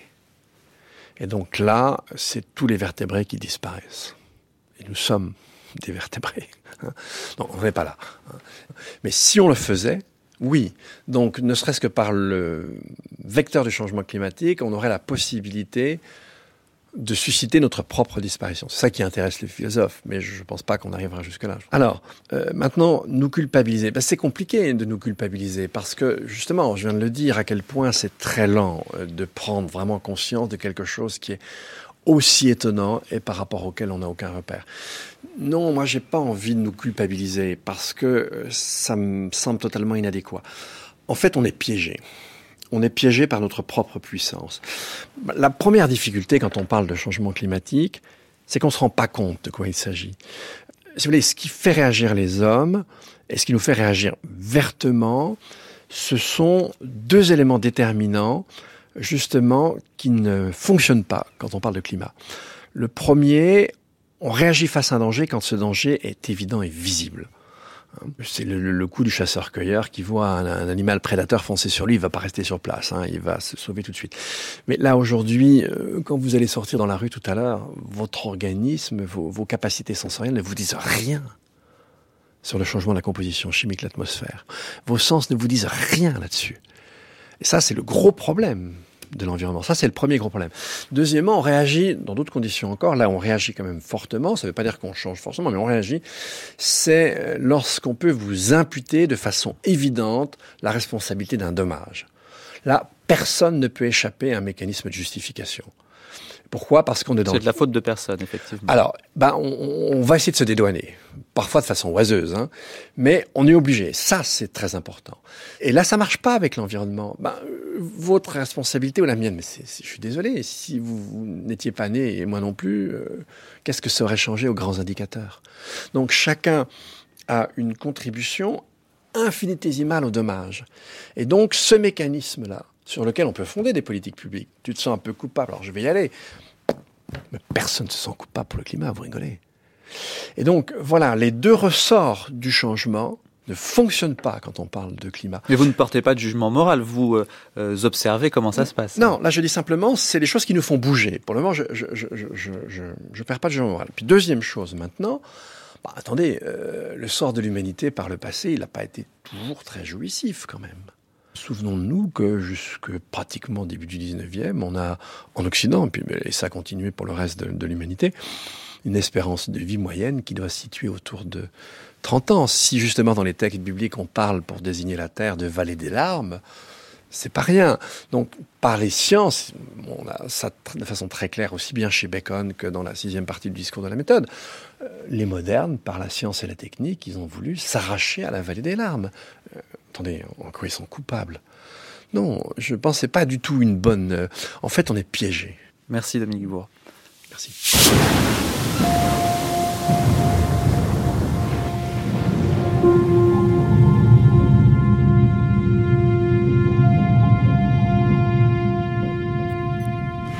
On va boire un café? Oui. L'invention du climat sur France Culture, dernière séquence de cette première journée de Grande Traversée. Nous vous proposons de suivre durant toute la semaine le philosophe et sociologue Bruno Latour, qui réfléchit depuis longtemps aux questions d'écologie politique. Il réfléchit, mais il alerte également. Nous l'avons suivi dans ses diverses initiatives liées au climat et à l'Anthropocène. Et c'est dans un train, en route justement vers l'une de ses conférences, que commence ce petit feuilleton. Le train pour travailler et préparer mes conférences que je n'ai pas préparées. Donc, hein. C'est dur ce qu'on vous fait faire, Bruno Latour, euh, de vous prendre comme ça dans le train, alors qu'il est même pas 8 h du matin, euh, à l'heure du croissant, du café, dans le wagon-restaurant. On va à Londres avec vous. Pour quelle raison vous allez à Londres euh, pendant quelques jours, Bruno Latour? Et soutenir Gaia, qui est une, un groupe de travail que j'ai constitué il y a maintenant 5 ans, 4 ans. Gaia Global Circus, qui joue euh, samedi à Londres. Et le prix à payer pour euh, participer à ce groupe, c'est que je fasse des conférences qui accompagnent la pièce de théâtre. Ah donc c'est pour... euh, vous faites le service après-vente de la pièce de Là, théâtre le service avant-vente en quelque sorte, mais j'ai fait ça déjà en- à New York, en Allemagne, en Suisse, un peu partout, à Toulouse. hein. Donc il y a une conférence et il y a la pièce. Moi, moi je suis pas acteur, donc seul, ma seule euh, activité consiste à faire la conférence. Mais le vrai travail, c'est la pièce que vous verrez, j'espère, euh, samedi. Ben, on la verra puisque c'est un petit feuilleton avec vous sur euh, France Culture pendant toute cette semaine. Donc on vous retrouvera dans différents épisodes et aujourd'hui c'est euh, le premier euh, de ces épisodes et cet épisode se passe dans le train, dans euh, l'Eurostar. Passer dans le train, alors n'hésitez pas à nous faire signe pour nous poser des questions sur votre voyage. Les bars en voiture 6 et 13 sont ouverts. Nos collègues Émilie et Thierry sont ravis de vous y accueillir. Il ne me reste qu'à vous souhaiter un agréable voyage avec nous à bord de Rostar. Mais alors ce que je me dis Bruno Latour, c'est que dans le contexte de notre série sur le réchauffement climatique, nous ici on prend le train pour aller à Londres et euh, le train fonctionne à l'électricité et cette électricité il a bien fallu la fabriquer et il doit bien y avoir un peu de cette électricité qui est fabriquée avec du charbon qui est brûlé. Pour la partie française, je ne sais pas comment ils partagent l'électricité entre ici et la- et l'Angleterre. Elle est surtout nucléaire. Et alors le nucléaire, le nucléaire pour vous, euh, du coup, euh, comme ça ne dégage pas de CO2, euh, vous pensez que c'est une solution C'est- C'est pas exact. Ça utilise beaucoup de CO2 pour être fabriqué. Je ne sais pas quel est le, bil- le bilan. Le bilan n'est pas si positif que ça pour le nucléaire. L'argument des nucléaristes, c'est de dire qu'à long terme, c'est- c'est le CO2. C'est aussi l'argument de, de Lovelock, le père de Gaïa. Il faut des centrales nucléaires toutes les trois semaines, une nouvelle centrale nucléaire pour résoudre les problèmes d'électricité. C'est aussi l'argument du Breakthrough Institute, qui sont des gens, euh, des éco-modernistes. Donc le nucléaire a beaucoup d'alliés. Mais les calculs, évidemment, sont beaucoup plus compliqués que ce que disent les militants du nucléaire. Et les militants antinucléaires aussi Les militants antinucléaires hein, se privent d'une source d'énergie juste au moment où on en a besoin. Ça, c'est aussi la une, une autre dispute. Mais vous n'êtes pas pris quand même du coup dans, dans toutes ces contradictions, puisque vous allez à Londres pour, euh, euh, pour parler de Gaïa, pour parler de la Terre, on en parlera dans un autre épisode, mais vous y allez évidemment en prenant le train, euh, ce train qui évidemment consomme de l'énergie et qui rejette du CO2. D'abord, je ne crois pas qu'on puisse euh, se perdre, perdre les contradictions, il faut les garder au contraire. Je crois que Les contradictions sont bonnes, en l'occurrence celle-ci Ben, est on, bonne. on est tous partagés euh, sur tous les sujets. Donc on devient, on devient euh, scrupuleux, ce qui n'est pas mauvais. Mais en, en plus, on fait des tas de décisions dans des tas de directions qui, ont, évidemment, euh, sont complètement contradictoires. Et on, aller, à- enfin, on se dit, on va quand même pas en avion à, Londres pour parler de la du, développement soutenable, euh, comment dire, durable. Euh, donc c'est déjà un tout petit peu mieux. Euh, on va pas arrêter de, bouger sous prétexte qu'il faut essayer de comprendre le, le- phénomène de la grande accélération de l'Anthropocène. Je oui, c'est une critique qu'on peut faire, bien sûr, et on a raison de la faire. Et on, on a raison de se sentir coupable. le fait d'être scrupuleux et se sentir un peu coupable et discuter avec euh, des, des gens au café, de savoir ce qu'on fait ou pas fait, c'est ce qu'on appelle d'habitude la morale.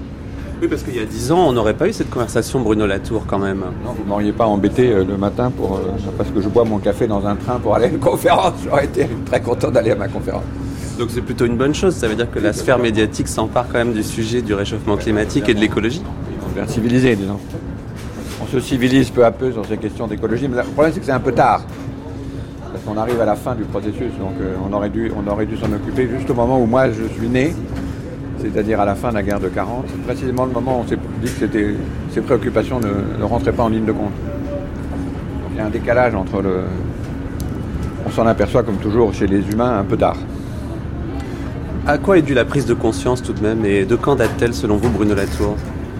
En fait, elle date du début, la- du, début du développement des, industriel. En fait, Euh, les historiens de l'environnement l'ont très bien montré. On, on est, on est- il n'y a pas un- une décision qui a été faite euh, d'exploiter le bois, d'exploiter le charbon, d'exploiter le nucléaire, d'exploiter le pétrole qui n'ait pas été accompagnée par euh, des protestations nombreuses de gens informés ou moins informés, mais toujours euh, très explicites sur les dangers de ces, de ces opérations. Et on a toujours départ. décidé, dès le départ, dès, euh, dès- dès- le XVIIIe siècle, et on a toujours décidé euh, d'y aller quand même. Enfin, jusqu'à une date euh, récente, et encore, c'est pas sûr qu'on a vraiment changé, comme les différentes euh, conférences climat le, le montrent.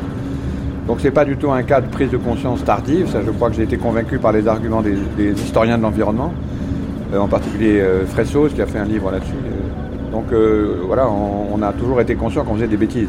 Donc c'est pas un- pas un cas de, prise de conscience, c'est un cas de réalisation très largement à cause des scientifiques. hein. C'est sans les scientifiques, euh, sans le retour des scientifiques eux-mêmes d'ailleurs paniqués par ce qu'ils voyaient dans, euh, dans leurs instruments divers. euh, la prise de conscience aura été impossible.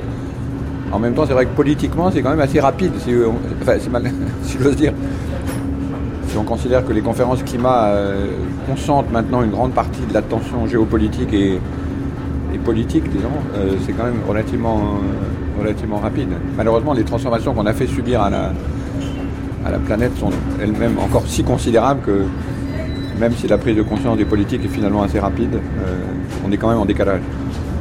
Et euh, maintenant, on a le début d'un mouvement social un peu public, disons, un peu qui commence à se mettre en place, mais on est déjà très très loin dans le, le processus. Et les décisions à prendre euh, sont tellement radicales que c'est pas sûr qu'on les prendra. Donc la situation est beaucoup plus complexe que prise de conscience.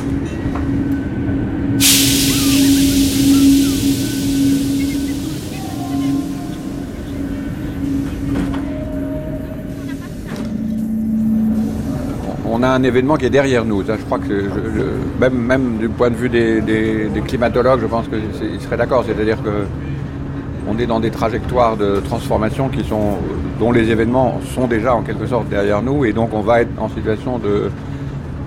De toute façon, ces sujets rendent fous. Il y a différentes façons d'être fou à, leur propos, mais ça rend fou. Et vous, ça vous rend fou de quelle façon? Moi, ça me rend fou, mais c'est pour ça que je fais des tas de choses, euh, précisément pour euh, diffuser ma, mon anxiété euh, chez les, des gens comme, comme vous, les spectateurs de la pièce, chez les élèves, euh, chez les gens chez qui j'organise la simulation. euh, parce que je crois que c'est le seul moyen de- d'enregistrer euh, quelque chose qui est, à plus pour ma génération, assez terrifiant quand même, parce que c'est ma génération quand même en gros. Parce que la grande accélération, elle commence en 45. L'Anthropocène, il le date de 45 maintenant. Moi, je suis de 47. La grande accélération, elle est comme ça pendant la période où moi je profite du monde, disons. Déjà votre génération et en plus ceux de mes petits-enfants, c'est clair que. Donc là, il y a une responsabilité historique qui vous tombe sur les épaules, euh, dont il faut, pas, il faut essayer de ne pas en être empoisonné. Est-ce que individuellement, vraiment, on a une responsabilité? Est-ce que votre génération a une responsabilité? C'est quand même extrêmement difficile de dire, euh, de parler vraiment de responsabilité. Je pense que ceux qui ne prennent pas sur eux-mêmes cette responsabilité euh, perdent une occasion euh, d'être moraux. Ça ne veut pas dire qu'ils l'ont en vrai, bien sûr. euh, euh, un gamin né à Beaune en 47 n'a pas une responsabilité au sens euh, légal. Mais s'il ne la prenait pas au sens moral, c'est-à-dire s'il ne la prenait pas sur ses épaules, il ou elle perdrait, je pense, une, bonne occasion d'être humain, justement. Parce que si on n'est pas capable de reconnaître ce genre de... c'est comme le problème des... C'est comme le problème de la découverte des, de la Shoah, en quelque sorte. Je pense que c'est très semblable en, en termes de... C'est des événements dont on apprend, on s'en doutait avant, mais on, s'aperçoit une fois qu'ils sont arrivés qu'ils sont tragiques. Dans les deux cas, il y a un déni en disant les humains ne sont pas capables de faire des choses pareilles. On est capable de faire des choses pareilles. Ensuite, on se dit c'est eux. Ensuite, on se dit ben, c'est quand même un peu nous. Et- et là, il y a une responsabilité. C'est ça que j'appelle responsabilité. C'est pas que légalement, on va m'accuser d'avoir consommé du CO2 depuis que je suis tout petit. Et du coup, elle entraîne quoi cette responsabilité? Quelles conséquences, quelle action entraîne cette responsabilité Les humains ne sont pas des individus, c'est des collectifs. Et donc, et les collectifs qui se transforment très rapidement, ça existe quand même. Imaginez le nombre de choses qu'on a transformées en, en 4 ans de guerre, euh, en, entre 40 et 44. Euh, donc c'est aussi ça la, situation, c'est qu'elle elle- elle est intense, mais euh, c'est évident que en, quelques années, on peut transformer complètement le système. Ce système est extraordinairement récent. Ce train, puisque vous êtes obsédé par ce train, la nouveauté du train, ça a 20 ans. Et regardez, euh, le- le- le- l'ensemble de nos conditions d'existence se sont complètement transformées précisément dans cette période. Donc ce qu'on a fait, on peut le défaire et le refaire. Donc c'est ça en un sens qui, fait de moi un, un éco-moderniste, bien que le mot, l'étiquette ne soit pas forcément la bonne. Euh, mais le problème c'est que pour arriver à ces transformations très rapides, donc refaire et ce qu'on a fait et défaire ce qu'on a fait, euh, il faut une situation, euh, l'équivalent d'une situation de guerre en situation de paix. Sauf qu'on n'est pas en paix, on est en fait en guerre. Donc il y a- tous ceux qui disent bah, finalement euh, ça c'est du catastrophisme, faisons business as usual, on, on- on est dans une situation tout à fait calme. Euh, et tous les gars qui parlent de catastrophe sont, exagèrent. Et moi je fais partie de ceux qui pensent au contraire qu'il faut être beaucoup plus dans la situation, euh, il faut être en relation euh, churchillienne. Et donc, euh, voilà, on est là, on peut gagner, ou je sais pas, puisqu'on va à Londres, De Gaulle à Londres en, en 40, qui dit les, Allemands sont fichus, on va gagner la guerre. Mais maintenant, il faut être là. Ça, c'est- voilà, c'est ça la situation où on sent que la situation est avec vous et que euh, il va se passer des tas de choses épouvantables, mais qu'on va gagner.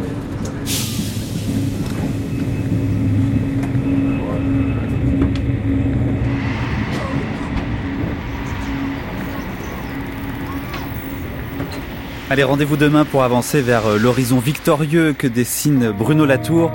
Nous poursuivrons avec lui notre voyage vers Londres et l'accompagnerons à l'université UCL. Beaucoup d'autres sujets au menu du deuxième épisode de notre grande traversée. Nous irons notamment à la Faute-sur-Mer pour tenter de comprendre pourquoi l'ouragan Xintia a été si dévastateur. Et puis nous rencontrerons l'explorateur Jean-Louis Etienne dans une matinée globalement consacrée à ce thème, climat, ceux qui savaient, ceux qui ne savaient pas.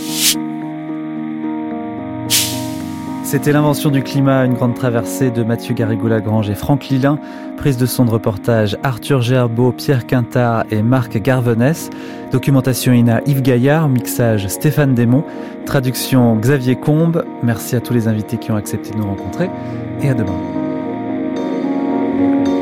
Merci à tous. Bye bye.